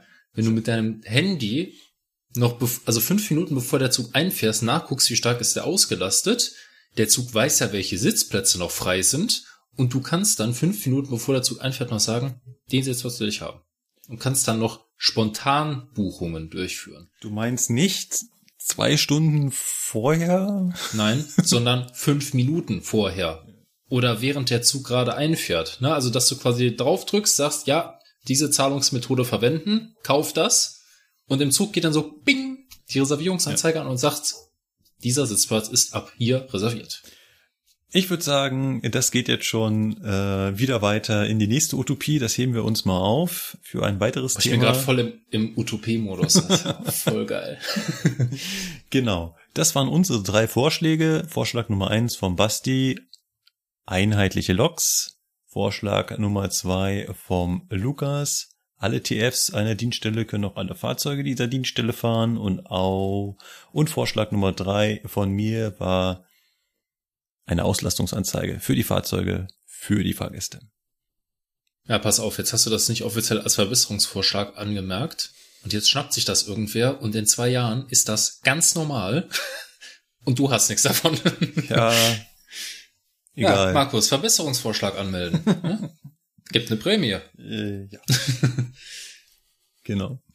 Gut, das war die erste Folge unseres neuen Spiels. Jetzt wieder zu dir, Lukas. Genau. Also, unser Spiel haben wir jetzt abgehakt. Dann würde ich sagen, machen wir noch ein bisschen Presse, so zum Abschluss. Ne? Und hier haben wir einen äh, Beitrag vom ZDF. Und zwar ist der vom 16.12., also von heute. Von heute Morgen. Und da geht es unter anderem darum, dass die Bahn natürlich viel investieren will. Und da ist uns ein Faktor oder eine Sache ganz speziell aufgefallen. Und zwar schreibt man hier im Artikel von Bahn denkt über Doppelstock ICE nach. Das fand ich total spannend, da bin ich sofort drüber Ja. gestolpert. Also, Und jetzt will ich mal wissen, ein Doppelstock IC haben wir ja. Ja. Ne? Aber ein Doppelstock ICE? ja. Also, jetzt muss ich mal kurz in die Runde fragen. Ohne, dass wir jetzt mal näher, wir kommen gleich auf den Artikel. Ähm, würde euch das, ist, findet ihr so das grundsätzlich einen positiven, einen guten Gedanken oder würdet ihr sagen, was soll der Scheiß? Also ich sag mal so, angesichts der Tatsache, dass unsere Züge ja einfach nachweislich immer voller werden, jetzt mal von Tagesrandzeiten vielleicht abgesehen, und selbst da gibt's Züge, wo du dir denkst, what the fuck, warum ist das Ding so voll? Aber die Bahnsteige halt eine gewisse Länge haben und da auch nicht so wirklich dran zu rütteln ist, bleibt dir halt irgendwann einfach nur noch die Wahl zwischen, keine Ahnung, ich fahre alle 15 Minuten auf manchen Strecken den Zug oder ich erhöhe irgendwie möglichst die Kapazität der Züge ohne jetzt so eine Ryanair-Bestuhlung da reinzuklatschen. Und da bleibt dir halt irgendwann nur noch der Weg in die Höhe, ne? Also, weil mit so einem Doppelstockwagen kannst du halt schon die Kapazität, ja, jetzt vielleicht nicht ums Doppelte erhöhen, ne? Weil du musst ja den ganzen Platz für die Treppen abziehen. Aber so 25% oder 30% Kapazitätssteigerung könnte ich mir vorstellen, wären da durchaus drin. Ja, definitiv. Also, ich ja. fände es gut. Ja. Solange das Ding nicht von Alstom kommt. Darauf wollte ich gerade hinaus. Also es gibt Länder in äh, Europa, da ist ein Doppelstock Hochgeschwindigkeitszug, der auch jenseits der 300 kmh fährt. gang und gäbe, fährt jeden Tag. Und der fährt sogar nach Deutschland. Ja. Na, der fährt doch, fährt der nicht sogar bis München? Ist das nicht der? Mhm. Der Ja, Duplex? Ja, ja. Äh, Genau. Also der kommt. 300, also im, bei, in der Wikipedia steht, die Züge erreichen eine Höchstgeschwindigkeit von 320 km/h, was für einen äh, Hochgeschwindigkeitszug, der gebildet ist aus zwei Triebköpfen und doppelschickigen Mittelwagen, eine erstaunliche Leistung ist. Ähm, aber äh, wir wollen nicht näher auf den TGW eingehen. Ähm, Nochmal an dich, Lukas, die Frage. Findest du das auch eine gute Idee? Also prinzipiell, ganz egal, wie das jetzt ausgestaltet ist. Ja. Ja. Also ja, finde ich. Ich finde, es ist eine gute Idee, weil ich vertrete dieselben Argumente wie Basti auch. Ist halt einfach die Frage der Auslastung der Strecke und der ähm, angestrebten Reisendenzahlen, die unser Unternehmen sich ja vorstellt. Da muss man einfach gucken, wie man das umsetzen will. Ja, bin ich auch, ich bin da auch ganz auf eurer Seite. Äh, Ich würde sogar noch einen Schritt weitergehen, denn ursprünglich wollte ich ähm, für die Kategorie äh, Fahrzeuge in unserem Spiel sagen, man möchte doch einfach mal Doppelstock äh, ICEs nehmen. Aber da wir jetzt schon ähm, diesen Artikel hier drin haben, äh, musste ich mir da was Neues suchen. Also ich, Ja. ich finde das eigentlich auch total cool. Mir, also mir ist es klar, mir ist auch sofort klar, dass man damit nicht die Kapazität um 50 Prozent oder so steigern kann. Das ist, ähm, mir geht natürlich dann ganz viel Platz für Gepäck zum Beispiel ab. Ne? Das ist der Nachteil daran, ja. Also den, den muss ich natürlich irgendwo anders schaffen. Das, was ich jetzt einfach in die Gepäckablage über mir packen kann, das habe ich dann natürlich nicht mehr, weil den Platz nach oben, den brauche ich ja. Und also muss ich irgendwo anders Platz schaffen. Das heißt, ich muss die Sitze so weit auseinander kriegen, dass ich das Gepäck irgendwo unten eventuell hinbekomme, was jetzt auch nicht so per se schlecht wäre. Ja. Und dann sind wir wahrscheinlich eher so bei den Größenordnungen, die Sebastian gerade gesagt hat, von 20 bis 30 Prozent. Aber selbst 20 bis 30 Prozent, das wäre ja schon enorm. Das würde ich halt schon mal zum Beispiel dafür sorgen, dass die Leute, die jetzt im Gang sitzen müssen, nicht mehr im Gang sitzen Ja. müssten. Ja. Andererseits sind dann womöglich weniger Plätze im Gang. Also, ich meine, man will natürlich eigentlich keine Plätze im Gang, aber im ICE gibt's halt doch noch relativ viele, ja, Stehplätze. Ja. Mhm. Das wird dann, würde denn weniger sein wahrscheinlich. Ja. So ein Gegenargument. Aber jetzt sind wir hier äh, im Artikel vom ZDF vom 16.12. Also eigentlich von heute Morgen um 6.14 Uhr. Genau. Wer ist denn um die Uhrzeit schon wach? Das ist die Nachtschicht wahrscheinlich vom, Ach so. die Nachtschicht der Redakteure. Ähm, genau, es geht um die Milliardeninvestitionen, die jetzt anstehen mit den zusätzlichen Mitteln vom Bund und ganz zum Schluss steht äh, der Abschnitt, kommt ein Doppelstock-ICE. Und da steht, die Konzernzentrale denkt auch über einen Nachfolger für den ICE 3 nach. Den Zug mit der runden Nase, der seit dem Jahr 2000 fährt. Haben nicht alle ICEs so ziemlich eine runde Nase? Naja, also beim Zwölfer muss man schon Ja, lange überlegen, ob der Mit so viel rund Fantasie. Ist. Ja. In acht oder neun Jahren sollen die ersten Neulinge kommen. Mit möglicherweise ungewöhnlicher Bauweise für einen Zug, der bis zu 330 Kilometer pro Stunde fahren soll, wie Huber andeutet. Mit Huber ist hier wer gemeint? Der Berthold. Genau, also Ja, der- der Huber ist der Vorsitzende des- Vorstand, Ja. Was sie. Äh, nicht vom Fernverkehr, Vorstand Personenverkehr ist immer nicht. Moment. klack, klack, klack, klack, klack, klack. Das kam jetzt gut. warte mal, warte mal, warte mal. Warte, please hold the, please hold the lion. Genau, Vorstand Personenverkehr ist der. Also für Fernverkehr, Regio und was sonst noch so rumkrebst. Genau. Herr Huber meinte, es könnte auch ein Doppelstockzug werden. Ja, ähm, Warum auch nicht? Warum auch nicht? Ich lese mal noch weiter, weil es ist eigentlich genau das, was wir, glaube ich, auch gerade gesagt haben. Ähm, denn die Bahn ist überzeugt, dass sie deutlich mehr Fahrgäste befördern könnten, wenn das Netz es nur hergebe. Der Markt ist nicht der begrenzende Faktor, es ist die Kapazität. Manche Gleisabschnitte sind echte Staufallen für Züge, etwa zwischen Köln und Dortmund oder um Hamburg. Ja, ja. Und da könnte man natürlich mit mehr Kapazität auch in die Höhe äh, wachsen. Aber ähm, es ist immer wieder mal ganz lustig, wie Zeitungsredakteure so arbeiten. Da landet ein Fakt in dem Titel des Artikels, der eigentlich nur so im Nebensatz mal erwähnt wurde.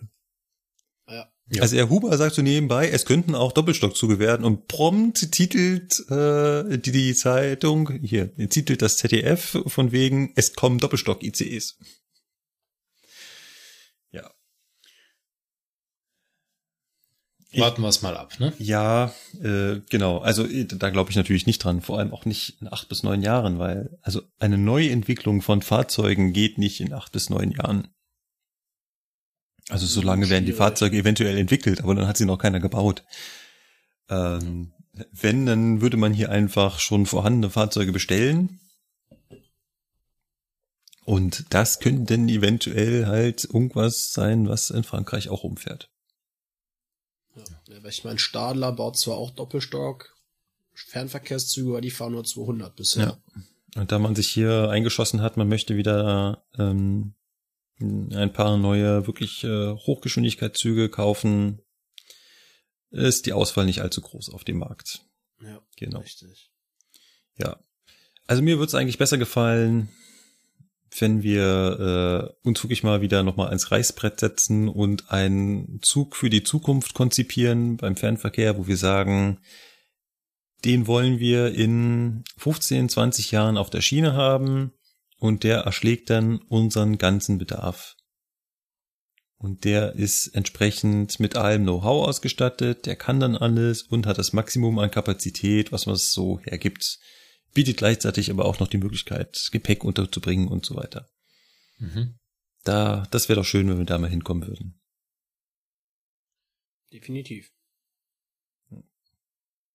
Jetzt hier immer wieder da mal zehn Fahrzeuge und da mal zehn Fahrzeuge. Dann haben wir nämlich genau das Problem, was wir im Spiel angesprochen haben. Nichts von wegen einheitlich, sondern äh, einen totalen Wildwuchs an Fahrzeugen. Ja, Ja, so ist es. Ich meine, grundsätzlich kann man ja eigentlich sagen, durch den 412 wollte die Bahn ja im Fernverkehr ein neues Fahrzeug in die Fläche bringen. Ne? Oder ist sie ja dabei. Ich meine, vom 412, von der, äh, von der ähm, Plattform dieses Zuges werden ja einige bestellt oder sind ja einige bestellt worden und werden geliefert. ja weit über 100 Und der Züge. 412, Mhm. ja, der 412 wird das neue Rückgrat des Fernverkehrs Mhm. sein, wenn diese Züge da sind. Und dann haben wir ja eigentlich schon relativ, ich sag jetzt mal, ein neues Standardfahrzeug für die Fläche. Ne? Ja. Aber wie du schon sagst, dann kommt wieder, ne, kommt jetzt wieder, es werden 60 neue Züge bestellt, die dann wieder 300 fahren können. Das ist Ja. dann wieder eine neue Baureihe. Und dann haben wir ja noch den Vilaro D und dann haben wir ja noch den Vorgänger davon, den 403 und Und den Talgo Klar. haben wir jetzt auch Die- neu bestellt. Genau, den, der Talgo ist dann auch wieder ein komplett anderer Hersteller. Ne? Also Ja. wir haben dann demnächst auf dem, auf dem Feld stehen Bombardier mit Doppelschock Intercities, die in die Fläche fahren. Dann haben wir da die Kooperation aus Bombardier und Siemens mit dem 412, der Ja. in die Fläche schnell reinfährt. Ja. Und demnächst dann noch Talgo, der dann für die Eurocities zuständig Genau. ist. Und dann Siemens noch wieder alleine für Genau. die richtige Hochgeschwindigkeit. Und dann kaufen wir womöglich noch bei Alstom ein paar Doppelstock äh, und so weiter. ja, so ist das. Nicht zu vergessen Stadler mit den West mit den Fahrzeugen, die wir jetzt von den Österreichern übernehmen. Jetzt setze ich noch mal noch einen drauf. Psst. Mann. Genau. Also Ja. da so ein einheitliches zukünftiges Fahrzeugkonzept. Ach, Mensch, das hätte doch was. Das wäre schön, ja. Das wäre schön. Gut. Ähm, wollen wir zum nächsten Ja. Artikel kommen? Können wir machen. Nächster Artikel. Mhm.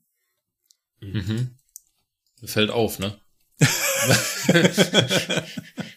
Haben wir da überhaupt noch was? Ja, haben wir. Ähm, jetzt ist einmal der Link da nicht drin, dann bricht Ja. sofort. Äh, Nein, allgemeine du wolltest ja dieses. Ding noch, nein, du wolltest ja das Ding noch einspielen, aber Genau. Ne? Das müsstest Dann du jetzt mal zu. anmoderieren. Gut, dann äh, kommen wir noch zu einer äh, Kleinigkeit, die wieder ein bisschen regionaler ist, auf jeden Fall für Sebastian und mich. Und da haben wir einen kleinen Einspieler für euch.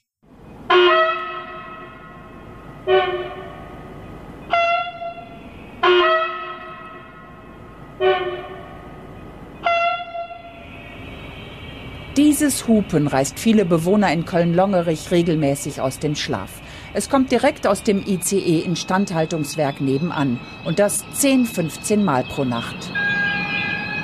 Dieses Geräusch, das, das macht einen wahnsinnig, das frisst sich in den Kopf rein. Ich kann dann auch oft einfach nicht mehr einschlafen. So, ne? Es kann dann Nächte geben, wo man vielleicht mal nur drei Stunden schläft. Und ähm, das ist einfach grausam. Die Siedlung liegt direkt neben dem neuen ICE-Werk. Jede Nacht werden hier ICEs gereinigt und gewartet. Bevor ein Zug das Werk verlässt, wird sein Mikrofon, also die Hupe, getestet. Es muss ja nicht jede Nacht irgendwie getestet werden, ob diese blöde Hupe funktioniert.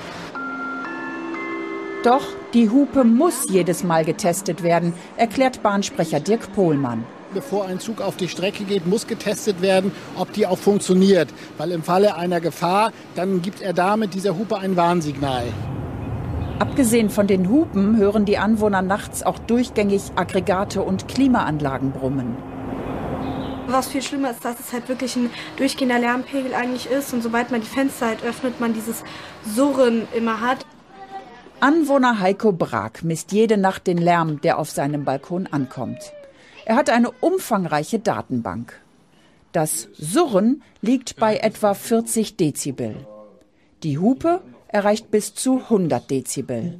Das ist schon, da schläft man nicht mehr. Erlaubt sind in einem Wohngebiet 35 Dezibel.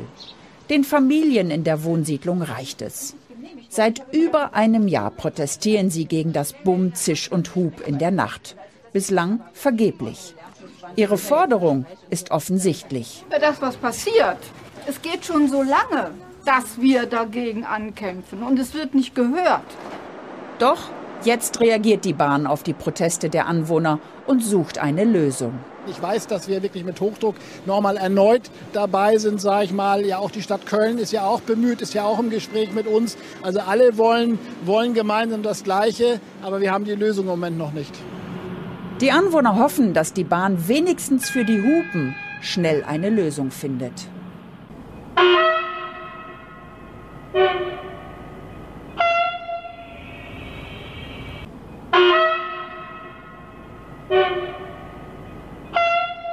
Ja.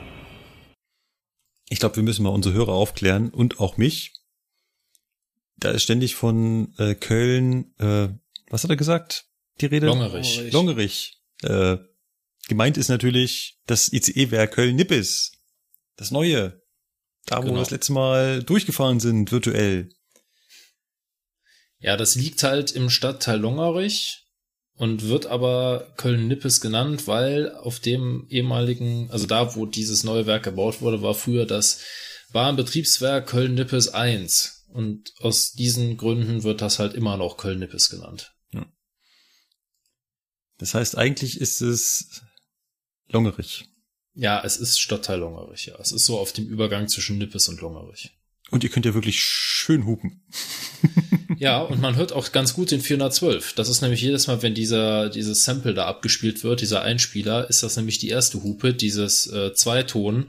Das Ah. ist der Zwölfer und der ist laut. Ja. Das stimmt. da, der ist richtig laut. Wenn du dann davor stehst, das tut schon richtig weh. Ja. Ähm, Aber das eine Hupen da irgendwo relativ drin, das klingt ja wie so eine alte, das könnte ja eine 20er oder eine 11er sein, das klingt ja nicht nach einem ICE. Nee, das war die S-Bahn wahrscheinlich. War ein 420, würde ich mal tippen. Wahrscheinlich, weil der 423 hört sich auch anders an. Ja. Ähm, jetzt habe ich vergessen, was ich sagen wollte. Das ist gut, ne? Das kommt immer gut. äh, genau. Ähm, der Artikel, den gab's äh, auf unterschiedlichen, ähm, also die, die, den Beitrag gab's in unterschiedlichen Sendungen der ARD. Das war jetzt hier in der Sendung Aktuelle Stunde vom WDR. Es gab's aber auch ähm, in der Sendung Brisant. Äh, Im Brisant wurde noch von Klobürsten gesprochen, Mhm. die irgendwie in die Hupe steckt.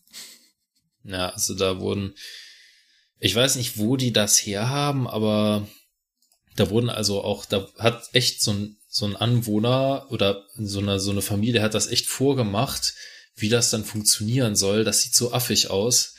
Also was, was stimmt ist, es gibt das für die Werkstatt. Also wenn die Züge in der Halle stehen, dann hat die Werkstatt so eine Vorrichtung. Wenn die zum Beispiel, wenn der Lokführer meldet, passt mal auf, die, das Mikrofon funktioniert nicht richtig, dann äh, ist das natürlich blöd. Der Zug steht in der Werkstatt in so einer riesen Halle, da arbeiten 100 Leute und jetzt sollen zwei Leute von den 100 hingehen und bei dem Zug mal überprüfen, ob das wirklich nicht geht. Ja, und dann drücken die da auf die Pfeife und in dem Moment funktioniert's doch. Dann sind alle anderen erstmal taub. Das muss natürlich vermieden werden. Ja, so ja. einfach aus Arbeitsschutzgründen, Ja. das ist ja ganz klar. Und dafür gibt es eine Vorrichtung, das ist keine Klobürste, weil wie man auch in dem Fernsehbeitrag sieht, bringt das nämlich gar nichts.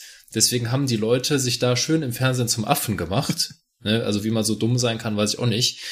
Aber naja, auf jeden Fall gibt es dafür eine Vorrichtung, die ist extra dafür angepasst und absorbiert eben den Schall.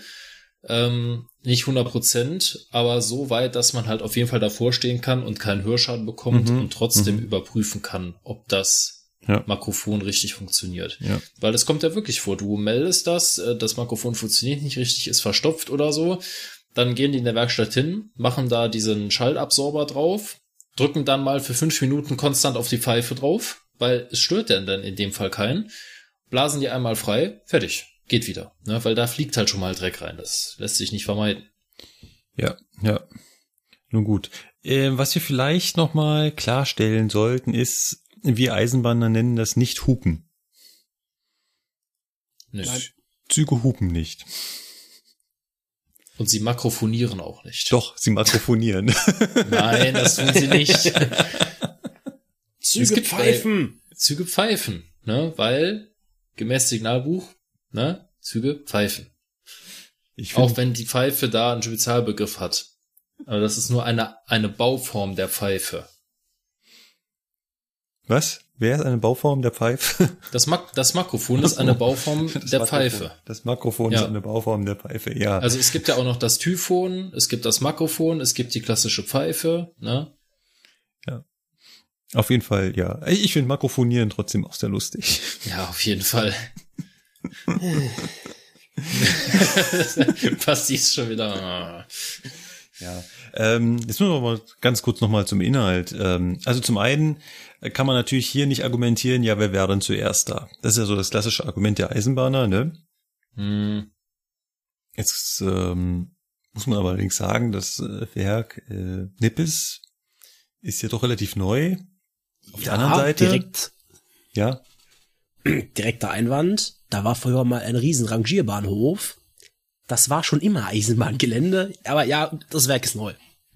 Also eventuell wurde da an der Stelle nicht so oft gepfiffen. Eventuell. Und beim Rangierbahnhof stehen ja vielleicht auch nicht die ganze Nacht abgestellte äh, Züge, die halt doch einen gewissen Ton von sich geben.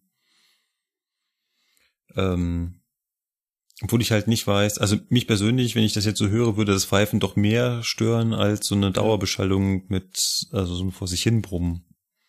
Aber es Ja, also drin. es, ist, es geht wahrscheinlich eher um das Rauschen, ne? also dieses Rauschen von den Klimageräten und so weiter. Mhm. Ne? Ich meine, das hast du auch in ganz vielen anderen Städten in Deutschland, wo halt einfach so ein Abstellbahnhof in unmittelbarer Wohngegend ist, äh, gibt es diese Beschwerden, weil auch das Rauschen ist halt einfach nervig. Ne? Ich meine, man kann sich erst an vieles gewöhnen, das ist sicherlich auch eine Frage des, des Typs, also wie, wie der Körper so ist. Ne? Also es gibt Leute, die gewöhnen sich an sowas ganz schnell, die sagen, oh, höre ich gar nicht mehr. Ne? Ja. Und es gibt Leute, die haben halt nicht so einen ruhigen Schlaf und denen fällt das auf. Das kann Ja. ich auch verstehen. Definitiv, ja. Die, die, die Frage ist natürlich irgendwie so ein Stück weit, ähm, also zum einen, was soll man dagegen machen? Ja. Wo ist da die Lösung? Ähm, also wir rennen jetzt, fangen jetzt nicht an, mit Klobürsten rumzurennen. Äh, Ach nicht? Nee. Also ich Äh. kann ja mal sagen, wie es, wie es für mich als Bereitsteller, wie die Lösung aussieht. Ja. Die Lösung ist nämlich ganz klar, ich mache da Dienst nach Vorschrift und mache weiter. Ja, ne, Weil es geht nicht anders. Ich muss mich an geltendes Regelwerk halten und ich kann da keine Rücksicht auf die Anwohner nehmen, auch wenn sie mir noch so leid tun. Ja. Kann ich nichts machen. Ähm. ich als einzelner Lokführer. ja. Äh, Lukas, deine Internetleitung war gerade, äh, also bei mir kam fast gerade gar nichts an. Ähm, aber ich habe verstanden, du machst äh, Dienst nach Vorschrift. Das ist schon klar. Ich muss, ich muss. Ja, natürlich. Äh, der Punkt ist ja auch, und es kommt ja auch von dem Bahnsprecher ganz kurz äh, zur Rede, Dieses Makrofon, äh, Schrägstrich Pfeife, ist natürlich äh, für den Gefahrenfall da. Und im Gefahrenfall soll dieses Makrofon, Schrägstrich Pfeife, Leben retten. Und man stelle sich vor, der Lokführer will einen Menschen davor warnen, ähm, und dann kommt da plötzlich kein Ton raus. Ja. Von daher ist, hat es eine gewisse Relevanz, dass man das vorher testet. Also ja, das muss getestet werden. Also es ist wirklich nicht nur für Bahnübergänge da, weil sonst könnte man sagen, ja, die ICEs fahren über die Schnellfahrstrecke Köln-Rhein-Main, wo ist denn da ein Bahnübergang? Ja, Umleitungsstrecken, da gibt's Bahnübergänge, ne? Da fährt man auch schon ja, mal an. aber Unabhängig ist es halt, davon, es ist halt vor allen Dingen ein Warnsignal. Genau. Also wie, wie, also jeder Lokführer kann eine Geschichte erzählen, dass er zum Beispiel auch einfach äh, Streckenarbeiter wegpfeifen Ja. musste. Ja. Und ähm, man stelle sich vor, in dem Moment greift er dahin und da kommt nur ein Pfff. Mhm. Und ähm, von daher, also es ist, da brauchen wir nicht drüber diskutieren. Das muss geprüft werden. Die Frage ist, findet man da irgendwie eine andere Lösung für? Also jetzt hast du gesagt, im Werk gibt es eine Möglichkeit, ähm, das zu dämpfen. Das wäre natürlich schick. Das ist ja quasi die Ideallösung. Dann kann ich es äh, testen, aber es ist halt nicht so laut. Aber ich komme ja an das Mikrofon an sich gar nicht so einfach ran, weil es ist ja verbaut. Ähm, Ja. Und da hört halt auch diese Diskussion schon wieder auf, weil ich als Lokführer hab da draußen keine Klappleiter. Ich komme da nicht dran und die Werkstattleute, die schrauben vorne die halbe Front des Zuges auseinander, Ja. Um wirklich an das eigentliche Bauteil Makrofon dran zu kommen, weil da ist natürlich noch Verkleidung vor, da ist noch ein Schutz vor, dass da keine Vögel reinfliegen und so weiter. Also wer schon mal ein ICE 1 oder 2 gesehen hat, wenn man mal da reinguckt, das Makrofon ist gute 15 bis 20 Zentimeter hinter der Verkleidung. hm. Und da Ja. kommst du ohne Werkzeug nicht dran. Und vor allen Dingen ist das ein Riesenaufwand. Also beim Und du 400 kommst halt auch aus dem Gleisbett überhaupt nicht in die Höhe rein. Ja. Das kannst du vergessen. Also Bei der das 101 ist das auf dem Dach, also fällt auch wieder aus, weil Genau. komme ich auch nicht hin. Ja. Ähm, ja. Äh, zumal wir das Problem haben wir ja nicht nur äh, in Köln, wie hieß es? Nippes. Ja, nee, Nippes weiß ich. Ich wollte jetzt Ja, das Richtige Longerich, sagen. ja, Longer, ja, das richtige Bahntechnische ist Nippes. Das heißt halt, Also- ICE-Werk Nippes. Ähm, Das steht so im Buchfahrplan, also heißt das IC-Werk Nippes. Das Ding heißt KKNI, verdammte Axt. so, also Richtig. wir, wir haben das, wir haben das Problem nicht nur in Köln, sondern auch äh, überall, äh, im Endeffekt überall in Deutschland, weil diese Bahnbetriebswerke sind natürlich meistens äh, in Wohngebietsnähe. Es ist hier in München nicht anders. Das BW1, wo unsere Loks abgestellt sind und wo auch die ICEs äh, direkt stehen, das ist mitten im Wohngebiet. Also das ist nicht weit entfernt, da ist Stadt, da schlafen Leute. Trotzdem muss da halt gepfiffen werden. Ähm, von daher ist die Frage, ähm, was man da für eine, also wenn man eine Lösung findet, dann sollte man womöglich eine für alle finden. Mir spontan fällt da auch nichts ein, aber ich kann das auch sehr gut nachvollziehen. Ähm, es ist so ein Stück weit dann eine Frage, warum hat man das Werk dort an dieser Stelle so genehmigt, wenn man gewusst hat, dass die Lärmbelastung da eigentlich äh, überschritten werden wird. Ja. Ich hoffe nicht, dass sie jetzt, ähm, also ich kann mir die typische Bahnlösung vorstellen. Im ersten Schritt wird es eine Anweisung geben, möglichst kurz zu pfeifen, Ja. Um die, um, um die Lärmbelästigung für die Anwohner zu minimieren. Und im zweiten Schritt werden sie eine sogenannte Pfeifkammer aufstellen. Das wird so ein Blechkasten sein, der über das Gleis ragt, wo man mit dem Zug dann reinfährt, da stehen bleibt, dort pfeift und dann weiterfahren Mhm. kann. Ah ja, okay. Interessant. Jetzt mal ohne Scherz, sowas gibt's? Keine Ahnung, aber wenn, wenn nicht, habe ich es gerade erfunden. Ich dachte gerade schon, hä? ja. Gut, ähm, da werden wir nicht weiterkommen. Aber ich finde es trotzdem ganz relevant und ich fand es halt passend ähm, zu unserer letzten Folge, dass prompt genau in dem Werk, aus dem wir berichtet haben oder von dem wir berichtet haben, äh, die Beschwerden kommen, dass es zu laut wird. Gut, dann. Ja, das wurde jetzt so richtig publik. Das ist aber schon seit Jahren so, weil die Kollegen von der S-Bahn, die ja nun mal direkt nebenan sind, die hatten das gleiche Thema schon vor Jahren mit den Anwohnern, ähm, weil auch deren Züge natürlich die Klimageräte ähm, und auch die Pfeifen natürlich Krach machen. Ja. Ja. Nur da ist man zu einer anderen Lösung gekommen. Und ähm, ja, genau. Mal Ja, gucken, ob sie diese Lösung bei uns auch anwenden werden. Ich hoffe es mal nicht, weil das nämlich eigentlich ziemlicher Quatsch ist, aber ja. Das Lustige ist beim 423, was mit am lautesten ist, was aber gar nicht sein müsste, ist zum Beispiel der Hauptluftpresser. Ja, Alter. Jedes Mal, wenn ich damit zum, zur Arbeit fahre ne, und ich sitze in diesem einen speziellen Wagen, genau auf dem einen Sitzplatz, da kriegst du jedes Mal fast einen Herzinfarkt, wenn das Ding anspringt. Ey. Zum Thema Lautstärke. Hast schon mal neben einem Flirt gestanden, wenn da der Luftpresser aufhört zu laufen? Ja, Alter, genau. da, da krieg ich jedes Mal einen verkackten Herzinfarkt, Genau. Wenn der da Beim oben Flirt? wieder abbläst. Ja, ja. Krass, okay. Also zum, wenn du, wirst du ja immer der Streckenkunde nach Münster oder so dann auch sehen. okay. Ey. Also, ich, wenn das Ding abbläst, nachdem der Luftpresser gelaufen hat, da gibt's wirklich wie, stellst dir ungefähr so vor, in den 620 kennst du ja ein bisschen, neben Ja. dir zieht einer durch, nur dieses Zischen ist dreimal so laut und wirklich wie so ein Knall. Ey, ohne Spaß, Okay. das ist, das ist übel. Ja, vor allem Also da kann ich auch ja, wirklich jeden Anwohner verstehen, der sich darüber abfuckt. Ja, vor allem, das müsste auch alles nicht sein, ne? Na, richtig. Ja. Also Das wir haben heute äh, eigentlich wirklich Mittel und Wege, Züge so leise wie möglich zu machen, nur bei Bauteilen, die halt genau eines nicht sein sollen, nämlich leise, die man aber trotzdem testen muss, Ja. da muss man dann Lösungen finden, weil das ist natürlich Ja. dann nicht so einfach. Genau. Ja. Da würden, werden wir uns sicherlich was äh, einfallen lassen. Gut. Im Grundsatz ist nun mal, die Pfeife muss ballern, weil sonst hat die ihren Zweck verfehlt. Also, also, also andere Sendungen würden ja jetzt sagen, wir haben unseren Sendungstitel gefunden. Pfeife muss ballern. Richtig. Nein, das nehmen wir aber nicht, weil das ist ein bisschen provokant. Gut. Lasst uns weitermachen. Ja. Äh, ja, Herr Metzdorf, ähm, wie sieht denn das aus? Ja, wir haben äh, Feedback nicht Feedback? ausgesucht, von daher würde ich sagen, machen wir es live. Einfach äh, durch den Blog scrollen. Ja, dann mach mal. Warte mal, ich muss den erst, ich muss den erstmal aufmachen. Äh, wie haben wir heute so, die Vorbereitung war jetzt nicht so geil, ne? Nee, wir sind alle schon in Vorweihnachtsstimmung. Äh, warte mal, wie ging das denn jetzt? hier? Ich habe eine Ausrede, ich bin noch krank. Ja, ja, du bist mal ruhig, ey. Und ich hatte einen langen Tag hinter mir. So, okay, also da habe ich drauf geantwortet. Ja, aber trotzdem, wenn da was Interessantes drin steht, dann ähm, Ja, das ist halt, ja, hm, ja, hm, ja, hm, ja, hm. Also zum einen wurden wir äh, auf jeden Fall äh, noch auf einen Hub-Beitrag äh, hingewiesen und da ging es auch schon wieder ums Hupen. Und zwar äh, in NRW ähm, untersagt ein Gericht das Warnpfeifen der Züge am Bahnübergang. Ach ja. Ja, genau. Ja, Basti, du kennst dich ja da aus, ne?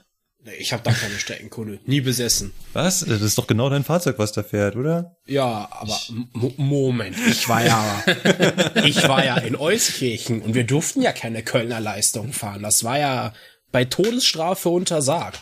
Ähm, ganz kurz zu erklären, äh, worum geht's. Ihr könnt äh, den Link natürlich jederzeit in den Kommentaren der letzten Folge nachlesen. Vor einem nicht technisch gesicherten Bahnübergang ähm, könnte, können, kann eine Sicherungsform das Pfeifen der Züge sein. Eine andere Sicherungsform wären zum Beispiel Umlaufsperren oder Drehkreuze oder das sogenannte Sichtdreieck. Aber eine Form ist halt auch das Pfeifen mit dem andere Verkehrsteilnehmer aufmerksam gemacht werden auf den Zug. Das ist wichtig. Auf der einen Seite, auf der anderen Seite ist es natürlich auch laut. Und Menschen, die da wohnen, stört das Pfeifen natürlich. Haben wir gerade gehört. Ja. Und jetzt stehen diese meinen Ansichten sich natürlich gegenüber. Und hier an dieser Stelle äh, gab es tatsächlich ein Gerichtsurteil, was gesagt hat, der Zug soll jetzt nicht mehr pfeifen. Jetzt ist es natürlich nicht so, dass die Leute jetzt da reihenweise diesen Bahnübergang nicht mehr lebendig äh, überqueren können, weil der Zug nicht mehr pfeift, sondern es gibt halt gewisse Regeln, wie Pfeiftafeln aufgestellt werden müssen. Und ähm, wie schon gesagt, es gibt auch andere Möglichkeiten, den Bahnübergang zu sichern. Also zum Beispiel kann man die Geschwindigkeit reduzieren.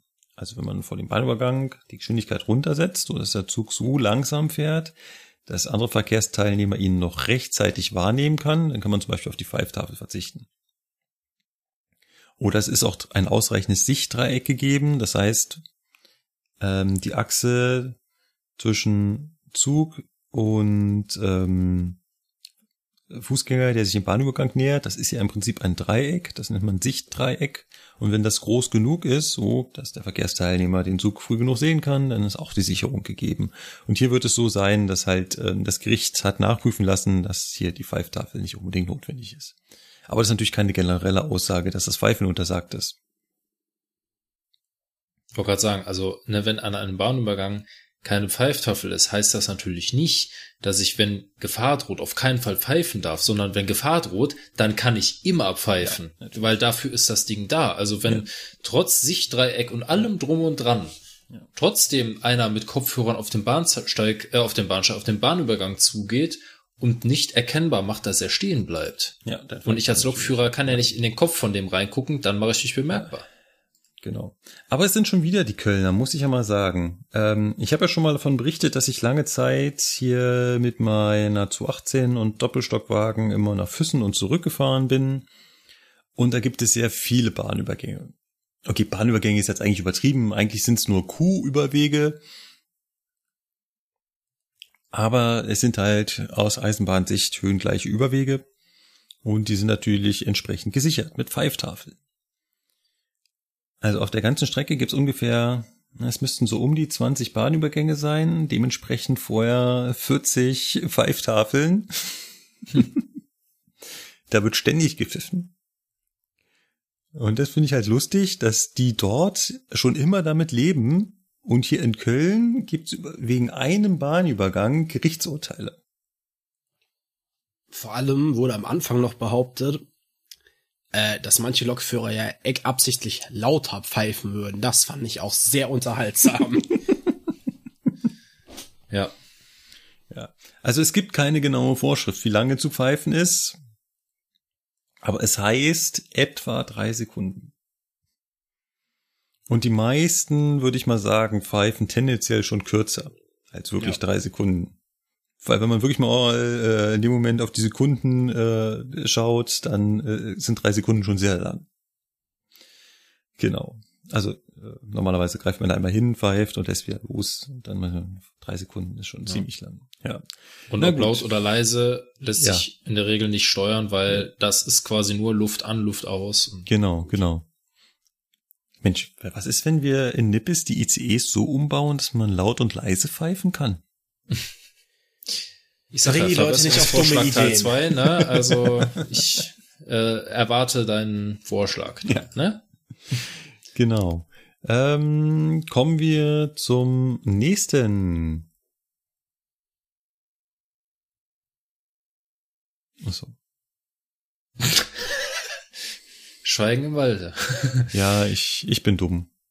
Ich bin dumm. Warum? Das ist jetzt keine generelle Aussage, aber ich habe natürlich den Blog sofort wieder zugemacht, nachdem ich auf den ja, so weil das, weil der Link ist im gleichen Fenster aufgegangen und dann mache ich den Link wieder zu und dann ist natürlich der Blog wieder weg. Ich hätte nur zurückdrücken müssen. Gut, ähm, dann ähm, haben wir äh, genau ganz oft den Hinweis bekommen. Ähm, wir haben in der letzten Folge ja Links reingepackt zu Google Maps, wo man nachgucken konnte, wo wir uh, drüber gesprochen haben. Damit ihr während der Sendung seht, worum es eigentlich geht. Und da haben wir von mehreren äh, Leuten den Hinweis bekommen, wir könnten doch die Webseite, wir könnten doch die Webseite Open Railway Map dafür nutzen. Finde ich ganz interessant, weil ein Open Railway Map, das ist ein geiles Wort. Wenn man das dreimal hintereinander ja. gesagt hat, dann weiß man auch, nicht mehr, wo vor und hinten ist. genau. Äh, da kann man sich halt viel mehr Informationen einblenden lassen. Also zum Beispiel teilweise von den Strecken hinterlegt, wie schnell man da fahren darf, ähm, wie die Infrastruktur ausgebaut ist, welches Signalsystem und so weiter. Ganz spannend, ähm, ich habe hier meistens drauf geantwortet, dass ähm, es allerdings für den geneigten Interessenten, der sich einfach nur mal orientieren will, Google Maps einfach die bessere Variante ist. Ja. Vor allem, weil Google Maps äh, Satellitenbilder hat und Open Railway Map nicht. Ja. Genau. Ja, da richtig. kann man sich halt deutlich besser orientieren, wo ist die Halle und äh, worüber haben wir gesprochen. Genau. Ähm, dann war da noch eine Frage, ähm, wie groß denn so der Anteil der, äh, der Fahranteil ist. Also der Johannes fragt hier, dass er in einer Taz-Artikel gelesen hat, dass im Güterverkehr nur zu 35 Prozent wirklich Züge gefahren werden und die restliche Arbeitszeit verbringen die Lokführer mit irgendwas anderem. Ob das ein realistischer Wert ist oder ob das ähm, nee, ob das ein realistischer Wert ist und vor allem wie das auch im Nah- oder Fernverkehr aussieht. Und da habe ich ihm schon drauf geantwortet, aber jetzt nochmal quasi für alle. Ich halte das für sehr realistisch mit den 35 Prozent. Es ist äh, im Nahverkehr mehr, aber auch nicht nahe 100, bei weitem nicht. Sebastian, wie sieht das bei dir so bei den Schichten aus? Wie viel würdest du sagen, prozentual mal einfach mal eine Größenordnung, wie viel davon ist Fahren? Das kommt jetzt drauf an. Also wenn es nicht gerade eine Bereitschaftsschicht ist, ne? Natürlich nicht. Ähm, ja, also da leisteten die ganzen Optimierungssysteme tatsächlich relativ gute Arbeit, muss man leider sagen. Das wird immer, immer mehr Fahranteil. Okay, steigt also, sag mal eine Hausnummer, 65 Prozent, 70 Prozent. 70 Prozent schaffst du schon. Also wenn du jetzt überlegst, zum Beispiel jetzt so als Paradebeispiel so eine Hamburg-Schicht hin und her, fährst nach Hamburg 4 Stunden 35, so 4 Stunden 35 hin, 4 Stunden 35 zurück, hast du 9 Stunden und ein bisschen, ja, dann hast du eine Stunde Pause in Hamburg. Ja, 80 Prozent, 80 Prozent kriegst du hin. Das ist dann aber wahrscheinlich schon eine Schicht, wo mal ein größerer Fahranteil ist. Ihr habt wahrscheinlich auf anderer Seite auch Schichten, wo geringerer Fahranteil dabei ist. Ja, sicherlich, aber wie gesagt, ne, die, diese, dieser berühmt-berüchtigte Schichtenoptimierer von den EDV-Systemen, der gibt da schon ordentlich Gas mittlerweile. Okay. Also ich weiß zum Beispiel bei Regio, da hast du einen, hatte ich einen relativ geringen Fahranteil. Also vergleichsweise, wenn ich jetzt so die Zahlen von dir höre, würde ich sagen, vielleicht 60 Prozent Fahranteil. Ähm, das ist aber auch nichts ungewöhnlich oder auch nichts Schlechtes. Also zum einen ist natürlich das Unternehmen an sich immer daran interessiert, uns so gut wie möglich auszulasten. Das heißt, der geringe Fahranteil machen die ja nicht, weil sie uns was Gutes tun wollen oder weil die GDL das erkämpft hätte. Wir dürften nur zu so und so viel Prozent äh, Züge fahren. Sondern es geht ja darum, dass wir noch ganz viele andere Tätigkeiten wahrnehmen. Das heißt, es ist halt nicht nur den Zug von A nach B fahren, sondern es ist halt Rangieren zum Beispiel. Rangieren ja. ist halt nicht Zugfahren und geht halt nicht in diese Prozentzahl ein. Wenden, auf die andere Seite laufen, Übergabegespräche führen, betriebliche Unterlagen einsehen und halt eben auch ganz viele Stand- und Wartezeiten. Und das läuft halt alles damit rein. Und wir haben ja schon ähm, beim letzten Mal darüber gesprochen, in der Folge mit dem Lukas, wie lange dauert es so, einen Zug abzustellen und wegzufahren und zu reinigen und sowas. Das sind alles Zeiten, wo man nicht fährt. Und die muss man natürlich von der ja, gesamten... Ich habe euch ja, ich habe euch ja auch erzählt, wie, was mein Fahranteil ist, ne? Ja. Also wirklich auf neuneinhalb Stunden Dienst, eine halbe Stunde fahren. Ja, Na, okay, bei dir ist das jetzt noch natürlich noch 15 Tage lang ganz extrem. Ja, also das ist halt, das kommt auch immer darauf an, was für ein Bereich man ist. Ne? Wir haben es ja jetzt gesehen. Also selbst wenn du beim Fernverkehr bist, Streckenlokführer extrem hoher Fahranteil, weil für das, äh, für den anderen Kram haben wir ja Bereitsteller beim ja. Fernverkehr. Okay, das ist Und natürlich auch noch halt, genau, ne? ja, da äh, sagst du einen, einen Das musst wichtigen, alles selber machen. Genau, das heißt, da sagst du einen wichtigen Punkt. Wir haben noch die Trennung beim Fernverkehr, Bereitsteller und ähm, Streckenlokführer und das gibt's natürlich bei Regio auch so ein bisschen, aber viel, viel weniger, ja. Genau, gut. Ich hoffe, Johannes, wir haben deine Frage damit beantwortet. Dann hat äh, der Michael ganz viel ähm, gefragt. Also zum einen hat er uns recht gegeben, was ähm, das System Stromausfall bei Stellwerken äh, angeht. Da sagt er, das ist äh, genau so, wie ich das bei Rechenzentren erklärt habe. Es gibt halt Batterien und dann springt ein Dieselaggregat und dann springt ein Dieselaggregat an und solange die Batterie noch äh, die Stromversorgung übernimmt, hast du auch eine massiven Einschränkung, was äh, ähm, was die Leistungsfähigkeit des ähm, Stellwerks angeht. Das heißt, du kannst halt nicht, und das hatte Lukas ja auch schon beschrieben, nicht alle Weichen gleichzeitig umstellen, sondern geht es halt nur nacheinander. So, und dann hatte er noch eine Frage an dich, Lukas. Muss ich das mal suchen. das war die Frage, wie viele, äh, wie viele Beiträge gleichzeitig. gleichzeitig. Genau. Ja, genau. Genau, also da hatte er dann noch eine Frage. Und zwar hat er gefragt, ähm, wie viele Bereitsteller eigentlich gleichzeitig so über den Tag arbeiten. Und ähm, dann habe ich ihm natürlich darauf geantwortet und gesagt, es kommt von der, also es hängt von der Tageszeit ab. Ähm, tagsüber sind wir so ungefähr, also das, ich habe das, habe da jetzt keine klaren Zahlen zu. Das sind halt Beobachtungen, sind also ungefähr zehn Bereitsteller gleichzeitig in den beiden Bahnhöfen. Weil ähm, zum Beispiel ist es in Nippes im neuen Werk halt so, da findet tagsüber nicht viel statt, weil die meisten ICEs sind tagsüber nun mal auf der Strecke und im Einsatz. Und Nippes ist halt wirklich auch ein, ein Werk, wo halt nicht nur gereinigt wird, sondern auch repariert wird und so weiter.